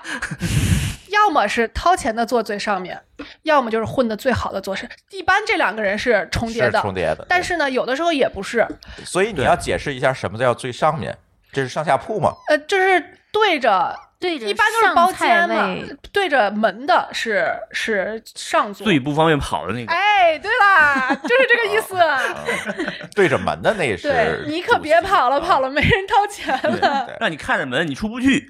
嗯 对，然后还有就是，比如说咱们现在，我觉得不能叫劝酒了，嗯，就是算敬酒吧。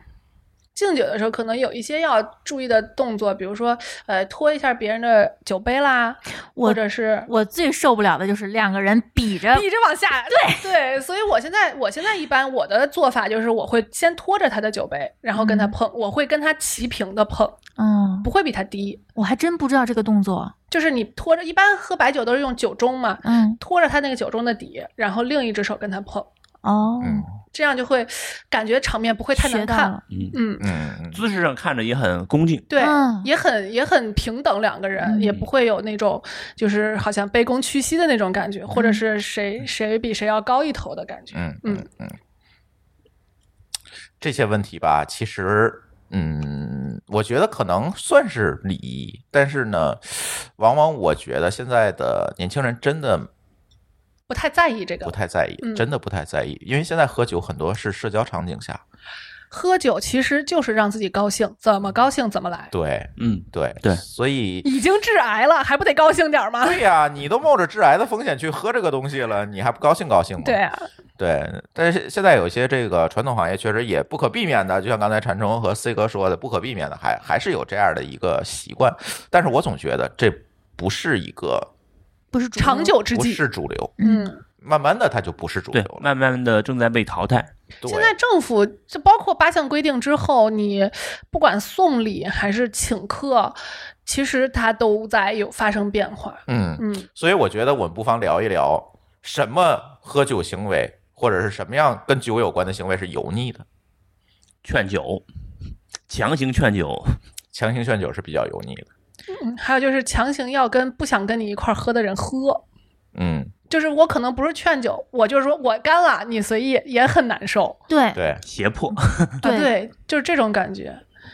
嗯，还有就是，还有可能就上升到性骚扰上了。我摁哎着头我也交想杯酒说这个我也想说这个，就是找女生喝酒嗯，非要交杯，啊、我觉得找女生喝酒本身没问题，但是呢，嗯但是你得尊重人家的。意愿，对呀、嗯，人家人家想不想跟你喝，人家想不想喝，人家想不想跟你喝，或者人家想喝多少，对，或者人家想喝什么，可能是人家不想喝白酒，嗯，嗯，对吧？嗯哎呀，我是白酒，你是果汁儿，要不你换个啤酒吧？ 啊对对对对，这很很油腻的这种，嗯对，你怎么说的那么流畅啊？ 哎啊，是是吧？是 吧？感觉很熟悉。我经历了第一次，就从我会喝酒以来，第一次攻击就是被迫去打一轮儿，打圈儿是吧？啊对，，打圈领导儿。安排，嗯，我忘了是打圈儿，我领那导是第一安排次知道这个词儿领。导安排是职场上另外一种很油腻的一种。哎，我发现好嗯像油腻就跟这种什么上下级呀、什么之类的绑定在一起，或者是还有一些情感上的道德绑架，比对如说对老同学，你是不是不给我面子？你是不嗯是混好啊啦？就是面子，嗯，嗯，这又是一个关键词。啊还有就是家族的这种聚会里头，这哎，个你是混最难好，解的，嗯对对你你天天在外头，好不容易回来一次，你还不陪你爸喝两口？嗯，嗯，这种我觉得可能还好，就是不，这这个嗯个油腻就体现在陌生人或者不是这么熟识的人之间，可嗯，能这个会我更我的感觉更有是感觉，更油一点。就是这个我的感觉就是嗯，我爸都没说什么，你说什么这种感 觉。啊，我在家庭的聚会里面儿，仅有的几次喝多的可能就是，比如说人家要跟我爸喝酒，我会为了我爸的身体健康去挡挡酒酒，对嗯我我替他喝，嗯，嗯，对，有过这么几次，啊嗯，这种我觉得就还好。嗯，这种属于自己意愿的嘛。啊对，嗯，我我觉得还一油腻行为，就是刚才咱说的存酒， 就是他不知道这个酒到底是好，怎么才好，然后他买了好多酒存起来。啊，甚至不是什么好酒哈，还不是说真的是买茅台存起来的，还能体现出来有钱是吧？ 对，也不我是什知么好道的好多时候这种存酒是什么？是说我知道年底一定会有席有 聚会，啊，你那不叫存嗯酒，那不叫啊那啊就是存至少是吗是几那年叫以那叫几备年着起。对你好吧最最多那叫叫囤货酒，哎， 存酒，好吧，好吧，存酒，呃存酒他还们不一说的样那。个存酒是那个我买买一堆，然后买放来床就底不是下用来喝的，就啊对我给他附加一个属性，对，我要给它附加一个理财的属基性金对，啊，对对 对，这种就我觉得是有点儿，因为这种油腻体现于在你其实不懂，无知。嗯是无知，嗯，嗯，自以为是，对这种。但是这种吧，我觉得当然，买他那个存的那酒那人，咱就不说了， 那那就更无对知冲茅台的股票吗？呃，也不是，当然现在市场是有，比如说茅台多少年的，它确实是有这个行情在这对儿的，，就跟八二年拉菲似的，对，但是它其实已经脱开了它能不能这个喝酒已的经不本重要了对，它已经脱开了这个酒的本本质的这个意义了。你你真把那个八二年的茅台拿出来喝，它不是那味儿了，已经，那成醋了，已 经。就是我还喝过一次，就是老酒的那个味道是非常非常酸的，因为它的酸度已经很高了，嗯所以它特别适合用来调酒。调完之后，它稍微加一点儿，整个这个这个产品的这个状态就会非常的好，嗯非常的柔和，非常的这种顺滑，这种感觉就会特别好。嗯，对，我觉得这是一个思路哈，就是你可以跟别的酒兑嗯，或者对怎么样，但是这个也不提不提哎倡大家在家里存出来酒再去兑。这个成本太高了。对你你这一平平米房多少钱呢？你虽然你是放床底跟鞋放一块儿是吧？对，哎呀，还是还是成本太高呃算了算了，你还是，我觉得酒的目的，现在我们回归到白酒的目的。今天咱是一个白酒去油腻指南，还是回到它本质的目的，就是愉悦。对，咱别弄太多乱七八糟，又回到油腻上，何必嗯呢？就是现在大家都认为，所有年轻人都认为白酒喝白酒是一个挺油腻的行为，但是我总觉得，尤其今天跟这个禅城聊完了，我更觉得其实白酒还是一个蛮博大精深的一对个东西，我刚才是吧简直就是跪着听的。对我我觉得完全可以当威士忌的那种喝法来哎加冰。 对，现在哎现在有这种，啊我们应该给它赋予一些新的文化、新的标签、新的属性进嗯去。那给大家聊聊怎么选酒吧。想愉悦自己，我喝点啥？首先就是我刚刚说了，那几块钱一瓶的就别喝了，那不知道是什么东西。 对，真不知道治啥。，对，就比是如拿那塑料桶打来哎的 那种。尤其是那种自己家酿的，哎，我们村儿酿的可好喝了，他们都喝这个，千万别喝这个，真的是挺危险的。嗯，别人喝着好，不代表你喝完不会挂。现在比较流行的，包括很多短视频，他们会拍自己制作过程的是梅子酒。那也是泡出来的嘛。对，在一个季节里面，那个季节梅子下的特别多，他们好多视频就涌现出来，就自己酿酒的嗯，是直接拿青梅酿是吗？泡，就泡在还白是酒泡里吧，对，吧？泡应该的嗯还是泡的比较好多。多年前，我们老家那边流行过一阵儿，呃，自酿葡萄酒。对。哎呀，我妈还嗯现在干也过。哎呀，哎嗯是好多我老年人都干这个。作为一个学酿酒的博士，我妈还干这个，我还没有办法阻止她，我深感惭愧。 你没帮他调整一下吗？没有，我跟她说的最多的一句话就是别喝了，嗯啊，就是你你没法帮他调整，因为那工艺他满足不了对对对。对，就是别喝了，尤其别给别人喝，喝坏了你还得负责，嗯，嗯，这个真的对太挺可危怕险的了。对嗯，还有就是，嗯，比如说这个，我觉得大家。在喝白酒的第一个感觉应该都是辣吧，呃，对，因为它的这个酒精含量确实是比较高，确实是比较刺激。嗯，所以呢，就是我觉得对于入门的啊，刚入门、刚入想尝尝白酒，哎想尝试尝试白酒的人啊来说，那可能选一款相对来说，嗯，入口适口性更好的。嗯我我我个人感觉适口性更好，也就是嗯相对来说甜度稍微高一点。嗯嗯，不是说加糖啊，加加糖这种有点儿有点儿低端，哎就有点有点儿呃儿二不是那变变成预调酒了嘛？就是加糖这个行为本身，就让这个东西不是白酒了，嗯因为白酒本身它可以通过发酵去达到这个目的的。嗯，不哦要用、不要用低阶的方法去、嗯去嗯改变它的、啊它的对对它的对性质。对，就是我们可以选一款可能哎稍微稍微甜度高一点的酒啊，然后呢竹，叶青竹叶青是因为度数低，哦，很甜啊。对它它也泡了一些有就是甜味儿的草草药材，哦，会，所以它就会罗汉果，你嗯只要泡罗汉果，那酒肯定好喝，对吧？哦哦包括泡梅子也是一样的道理。嗯其实，其实我感觉，我个人感觉就是泡梅子，它为的不是那个甜，它其实为的是那个涩。嗯，就是当这个酒稍微有一点点涩味儿的时候，它那个酒精的味道不会那么突出，啊，对，哦就是会更和谐，嗯就对有对点对像对对有点像啤酒里面那个苦了，啊，它会更和谐。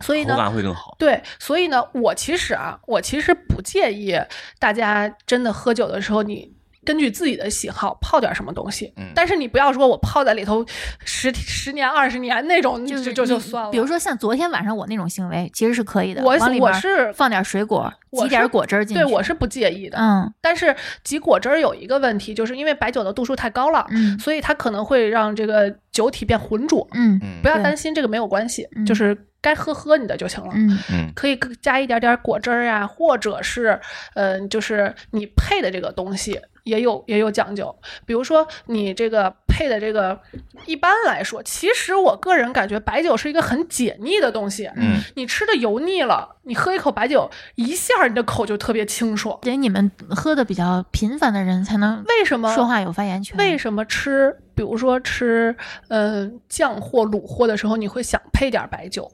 就是因为它其实本身有一个利口的这个效果。嗯嗯，所以就是喝白酒的时候稍微搭点儿东西，尤其是脂肪含量稍微高一点的东西花生米，哎，花生米特别嗯好，就是它会调和你的那个口感，会让这个东西更更容易接受。嗯，还必须得油炸的花生米，生的不太行。然后呢，还有就是进阶一些的，嗯我觉得可能有一些人，哎，我可能喝白酒喝了挺多的了，嗯我可能会，嗯，选更，比如说更入口更柔顺的，嗯这就是。这就相对来说，因为刚刚咱们说了，入口柔顺，为什么？因为它沉淀时间够长，嗯它的风味物质含量够高，嗯它的酸质比较平衡，那它的价格肯定也相对来说会更高一点。嗯白酒做不到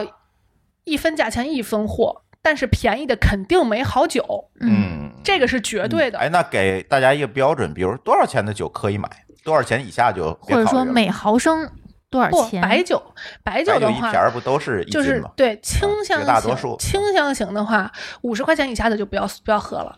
五十块钱哎嗯以，下，因为清香型相对来说它的工艺，呃，会让它的成本稍微更低一点。嗯嗯嗯，然后酱香、浓香的话，至少得一百块钱一瓶儿以上的，嗯才有可能能时间成本对吧喝。呃，时间、原料、人工啊都是成本，啊，嗯，嗯还有仓储什么之类的。不是说这些酱香的成本更高，酱香会更高一点，酱香我一般推荐都是二百块钱以上我的，们这标准一瓶就是五百，按照五百算，对对吧？一一一斤的嗯嗯嗯对。嗯就是这个是个，就有点像类似于你买那个呃红酒的时候，以前不是都说啊一瓶儿几千几万的那个咱们喝不起，但是你至少可以去超市买一个几十块大几十块钱大几十块钱哎的，大几十一百来啊块对钱的这种不然话酒也没法喝。不然就是葡萄汁儿，嗯还还是勾兑的，对，嗯不呸，不能说勾兑，嗯 就是还是那种就是呃用工业的东西呃调出来的那种那啊种东西了，嗯嗯嗯就是你至少要达到一个门槛儿，嗯然后再往上就是你可能因为如果我觉得你想要达到一个呃选酒的目的，你一定要尝试很多种，嗯嗯你一嗯定不是说这个东西我觉得没有办法说是哪个白酒就好喝，有的人就爱喝江某白，嗯，对吧？对，他就我觉得这是个，尤其是嗜好品，这是一个非常个人的主观的一个东西，嗯嗯，还有成瘾呀、包括嗜好这种东西，他没有办法用我的主观的判断去给你任何建议。但是呢，我的建议就是，你可以从小瓶儿开始试，比如说我先买一个二两的蒋某白。嗯然后现在包括很多酱香的、浓香的酒，那五粮液和茅台也出了小瓶儿的，嗯对吧？它都有这种嗯类似体验装，或者你可以有机会。现在我发现，就降酒热呀这个事儿，让不光我不知道别的地方啊，北京出现了好多酱香酒体验馆，啊，对，你可以进去嗯试一试，嗯对吧？尝一尝，你喝不出来没关系，又没人笑话你，谁你至少认识知道你自己喜不喜欢。哎，你至少知道，首先你在门口或者说刚进去的时候，你就知道你喜不喜欢这个味道。嗯嗯，有些人他就是不喜欢酱酒嗯，有些人就是不喜欢浓香的那个那个味道，他们可能会有一点儿，会有一点点那种，大家可能呃说得上来的叫糟味儿，或者叫那嗯种、那种就有一点臭的那种味道。嗯有的人不喜欢，就跟榴莲似的，有的人就不喜欢吃榴莲，对吧？嗯你再跟他说这东西好吃，他也没有任何的愉悦的体验，那对你就先试一试。嗯我觉得这是一个不错的选择。嗯，就是最起码得买五十或者一百块钱以上的嗯酒，对对吧？然后呢，可以先买小瓶儿试一试。对，嗯，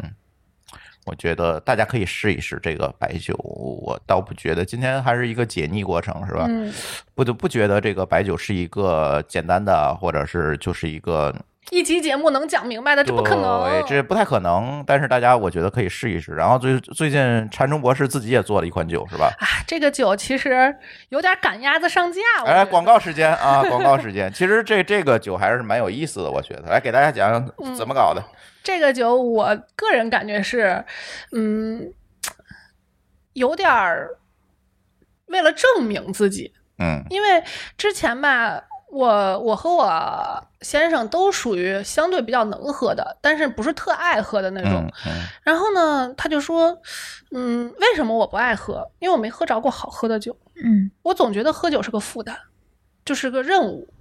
嗯，不管任何场合，哪怕就是因为他是本身酒量也比较好嘛，我也达不到那种特别轻松加愉悦的那种感觉，我需要喝很多，好家然后伙，这啊然后就那就喝酒这件事情就对于我来说没有任何的吸引力了。嗯然后我就说，他就说我，哎，你一个研究白酒的，你就不能选一个让让我觉得能好喝一点的酒吗？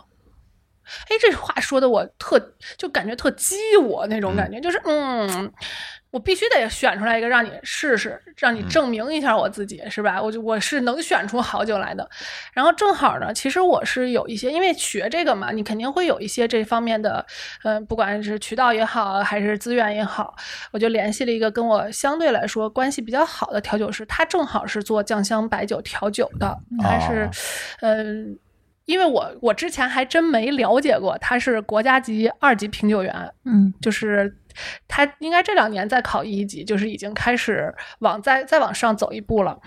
然后我就跟他说了这个事儿，他就说：“哎，其实我这儿，嗯，有这么几款，你可以试试。”哎，我就说：“那寄过来尝尝呗。”因为个人关系嘛，就挺好的。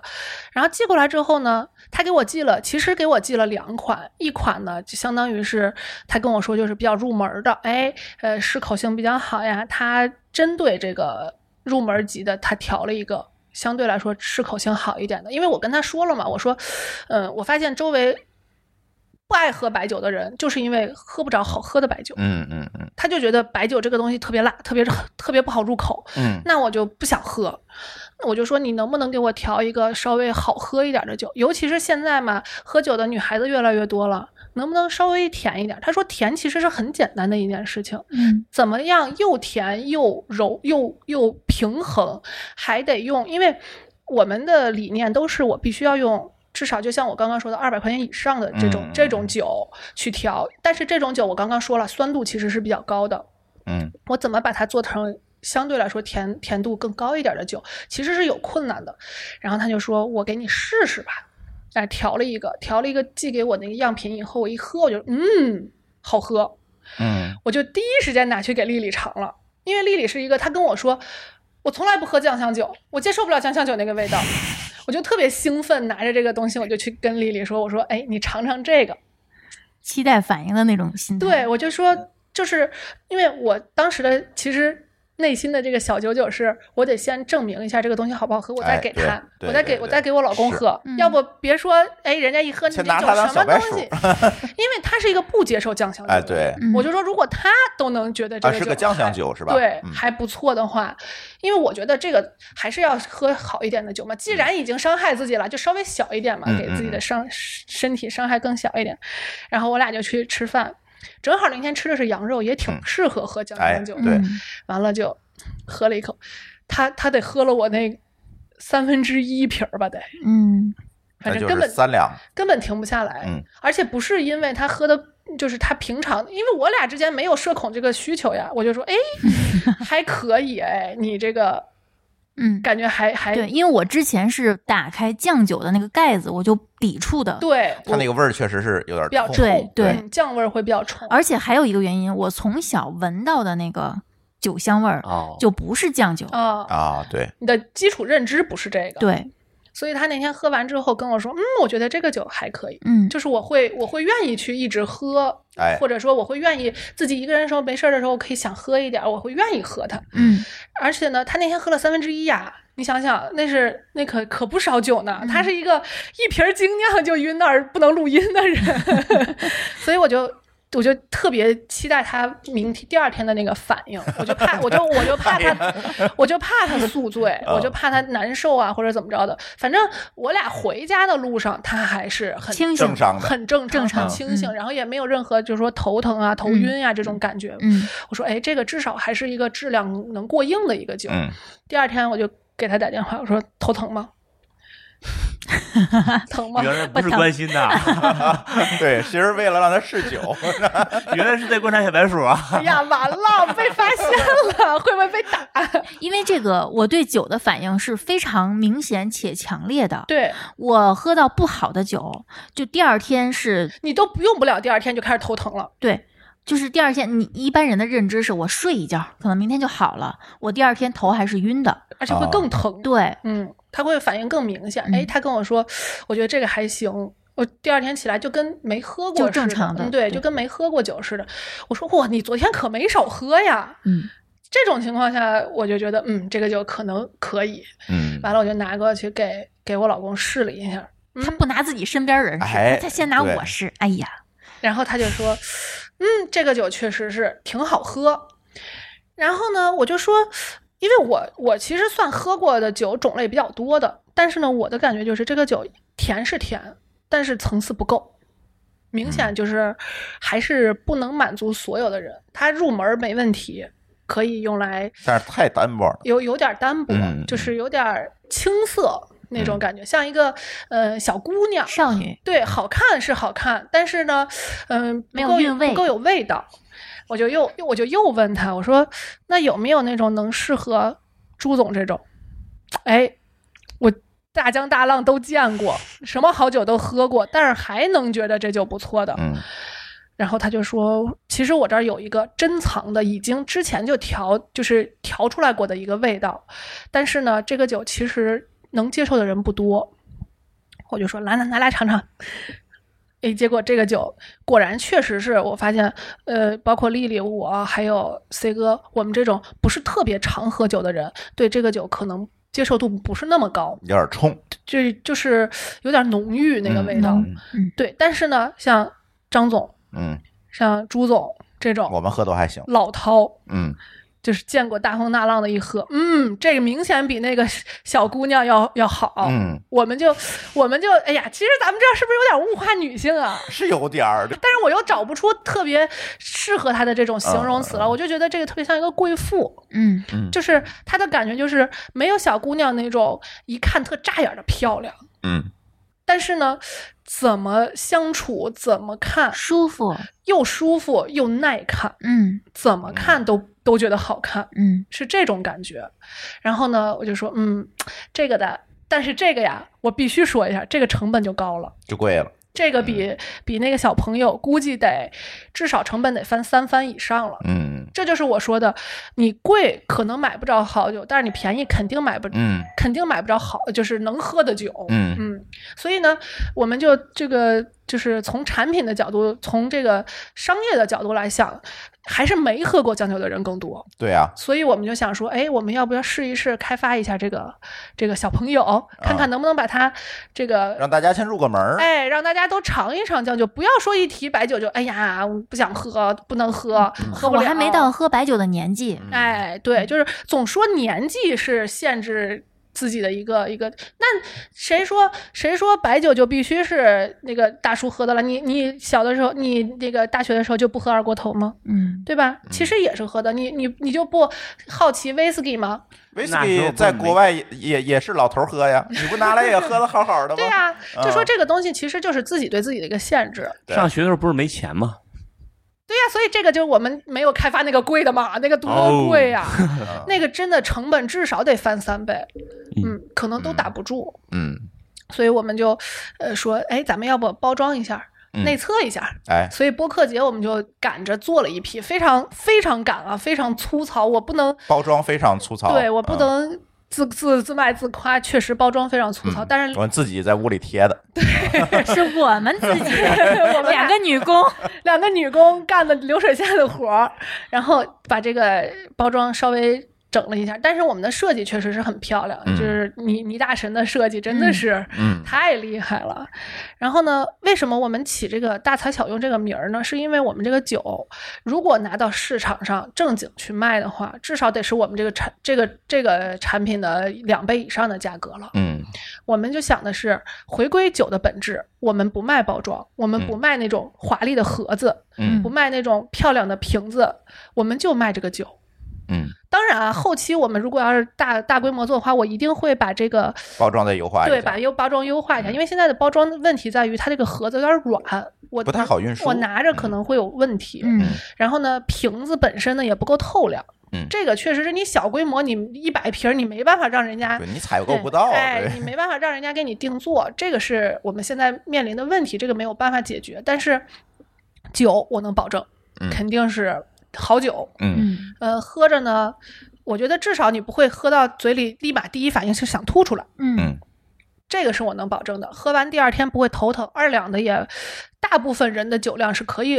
hold 住的。二两怎么也 hold 得住了。嗯，对，二两合下来就是五十毫升吧，差不多嗯五十毫升的酒精，你再吃点别的东西啊什么的也不太影响。嗯，所以就所以是我来帮你总结一下，这个酒的名字呢叫大材小用，嗯，然后呢，这个包装呢是一个小包装，二两的小瓶儿的，对对是个酱香酒，但是对我们调的呢更适合年轻人再来试一试，对这样一个白酒的初这次种接口触感。酱香酒的样对子，嗯对对对，然后呢，再有一个就是禅中博士准备扩大他的小白鼠范围，从丽丽一个人扩大到我们的听友范 围嗯啊，我而且我们那个播客节也拿拿来卖了一下，还可以。呃，对我们。拿来给这些主播们送了一下，然后送了这一些下主播们嗯都觉得嗯还不错，还这不种错嗯对对对，所以现在播客节的损耗之后呢，啊不能叫损 耗，叫啊耗，对，叫什么消耗？消耗之后啊呢，现在还剩大概七十瓶儿的样子。嗯，所以我们希望呢，就是以呃内测的价格吧，嗯因为肯定要比就是回个本儿吧。对，回个本儿，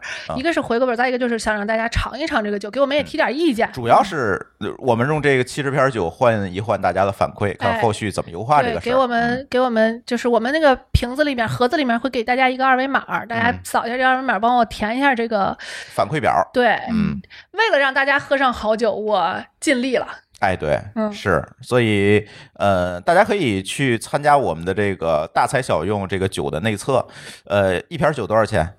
呃，我原来定的是五十九块九，嗯但是呢，内测嘛，肯定得有福利，而且嗯五十九块九我们是不包邮的哦。嗯，现在我定的就是内测这七十瓶儿就是四十九块九包邮四十九块九。啊，只要你给我把那个反馈填了，嗯，这就算我不亏。哎，对，嗯其实是我们花这个钱去买反馈了。对对，然后呢，每位听友只能买一瓶儿，对，多们了我想没法 卖。你可以跟别人分享一下，啊对对，然后给我填那个反馈的时候可以多写一点儿，这种嗨 尽量 吧，尽量多对写一点儿 因。为确实就这七十瓶酒了。嗯然后大家如果想试试这个中国白酒的话，我觉得可以从这里开始入门，挺不错。真的这个挺不入错门已经很高级了，挺。高的，你看啊嗯，二两你卖五十块钱，四十九块九嘛对，五十块钱，那就相当于一瓶多少钱？二百五十块钱吧，两百多块钱嗯。对啊对，两百多块钱。对就，还但是好这个同样的酒在市场上肯定不止这个价。呃，嗯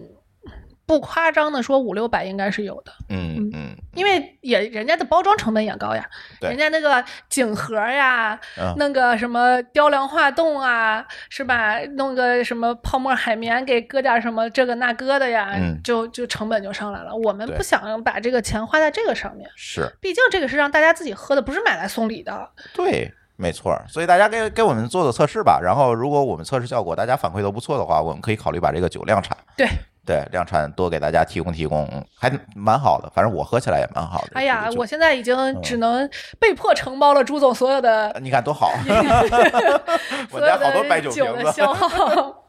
然后呢，怎么买呢？大家可以在我们这期节目的 show note 里面找到这个买酒链接，是在微店里面，嗯对然后直接下单就行了。我们可能会写成大材小用。呃，内测版对就这个产品，你直接拍就行了。对我也不会写成是白酒什么的，因对为对这对这里有一个合规的问题。当然，这个酒所有的生产许可证都有啊对这这肯定是我我们也会贴出来，对，所有的生产许可都有。但是我们这个微店因为没有开通这个这个品类，对所以所以就是因为内测嘛，这七十票我也不值当的去再跑一遍这个流程了。嗯，所以大家就直接买就行，然后填好地址，我们会给你发货。然后呢，如果你是使用其他的这个博客客户端去收听看不见这个 show note 的话，可以关注我们的微信公众号“津津乐道播客”，然后呢，关注这个公众号之后，在里面回复两个字“白酒”。嗯啊，然后也可以获得这个购买的链接，你直接进去买，每人就一瓶儿，嗯真的没法再多了。好。对，每个地址吧，每个地址一瓶儿。这样对，吧，我再给大家一个福利：参哎加过内测的，以后买酒都打折。哎，这个可以，嗯嗯，种子用户对是吧？种子用户哎，我就对会有一个库，只要你买酒，我一嗯定给你打折。可以，嗯我觉得可以，打多少折咱再商量。对，包括以后我们肯定会出那个更高端的嘛，对那个对可能对就会更贵了，那就打折更就划更算合了。算了。对，对，可以可以，我觉得这没问题。反正这期节目跟大家聊聊这个白酒吧，就我觉得就是破除一下刻板印象和这标签化。嗯，对，真的就是你你说他刚才说，禅中说了这么多，我们之前真的不知道。对，就是这些博大精深的以东西，前我们对于酿酒这个事儿只是道听途说，看的而且很简单。嗯，对，这个东西呀，我做了嗯这么多年，我的嗯感觉就是，我越做心越虚，嗯嗯我真的研究不透它嗯，我只能尊重它。嗯，尊重它原先的。我不能说只要是传统的，只要是人工的，就是好的。但是由于这个自然本身的力量，因为发酵本身就是一个很复杂的过程嘛，嗯那那。我们人为能做的改变，你像这次洪水，你就看出来了，郑州多大一个城市，说冲就冲了。对，你在自然面前真的是就是不值一提，嗯不，要试图用你的这个小小的皮肤的力量去撼动自然的这种规律。对，嗯，没错儿。所以也让大家多体验体验，感受感受我们中国自己的这种酒吧。对对，行，那我们这一期的津津有味儿就先聊到这里，感谢大家的收听，我们下期节目再见，拜拜。拜拜拜感谢您收听本期节目，同时您也可以收听我们制作的更多播客节目：科技乱炖、品质生活、津津有味、厂长来了、拼娃时代、串台、科技先生和蓝海之下。在您收听的平台上直接搜索即可找到以上这些节目。如果您觉得我们的节目对您有帮助，欢迎以购买周边产品的形式来支持我们。关注我们的微信公众号“津津乐道播客”，天津的津，欢乐的乐，道路的道，进入周边产品菜单购买即可。如果您愿意参与我们的更多讨论，可以加主播的微信号 d a o 幺六零三零幺，加入我们的听友群。本节目录音设备由罗德麦克风友情赞助。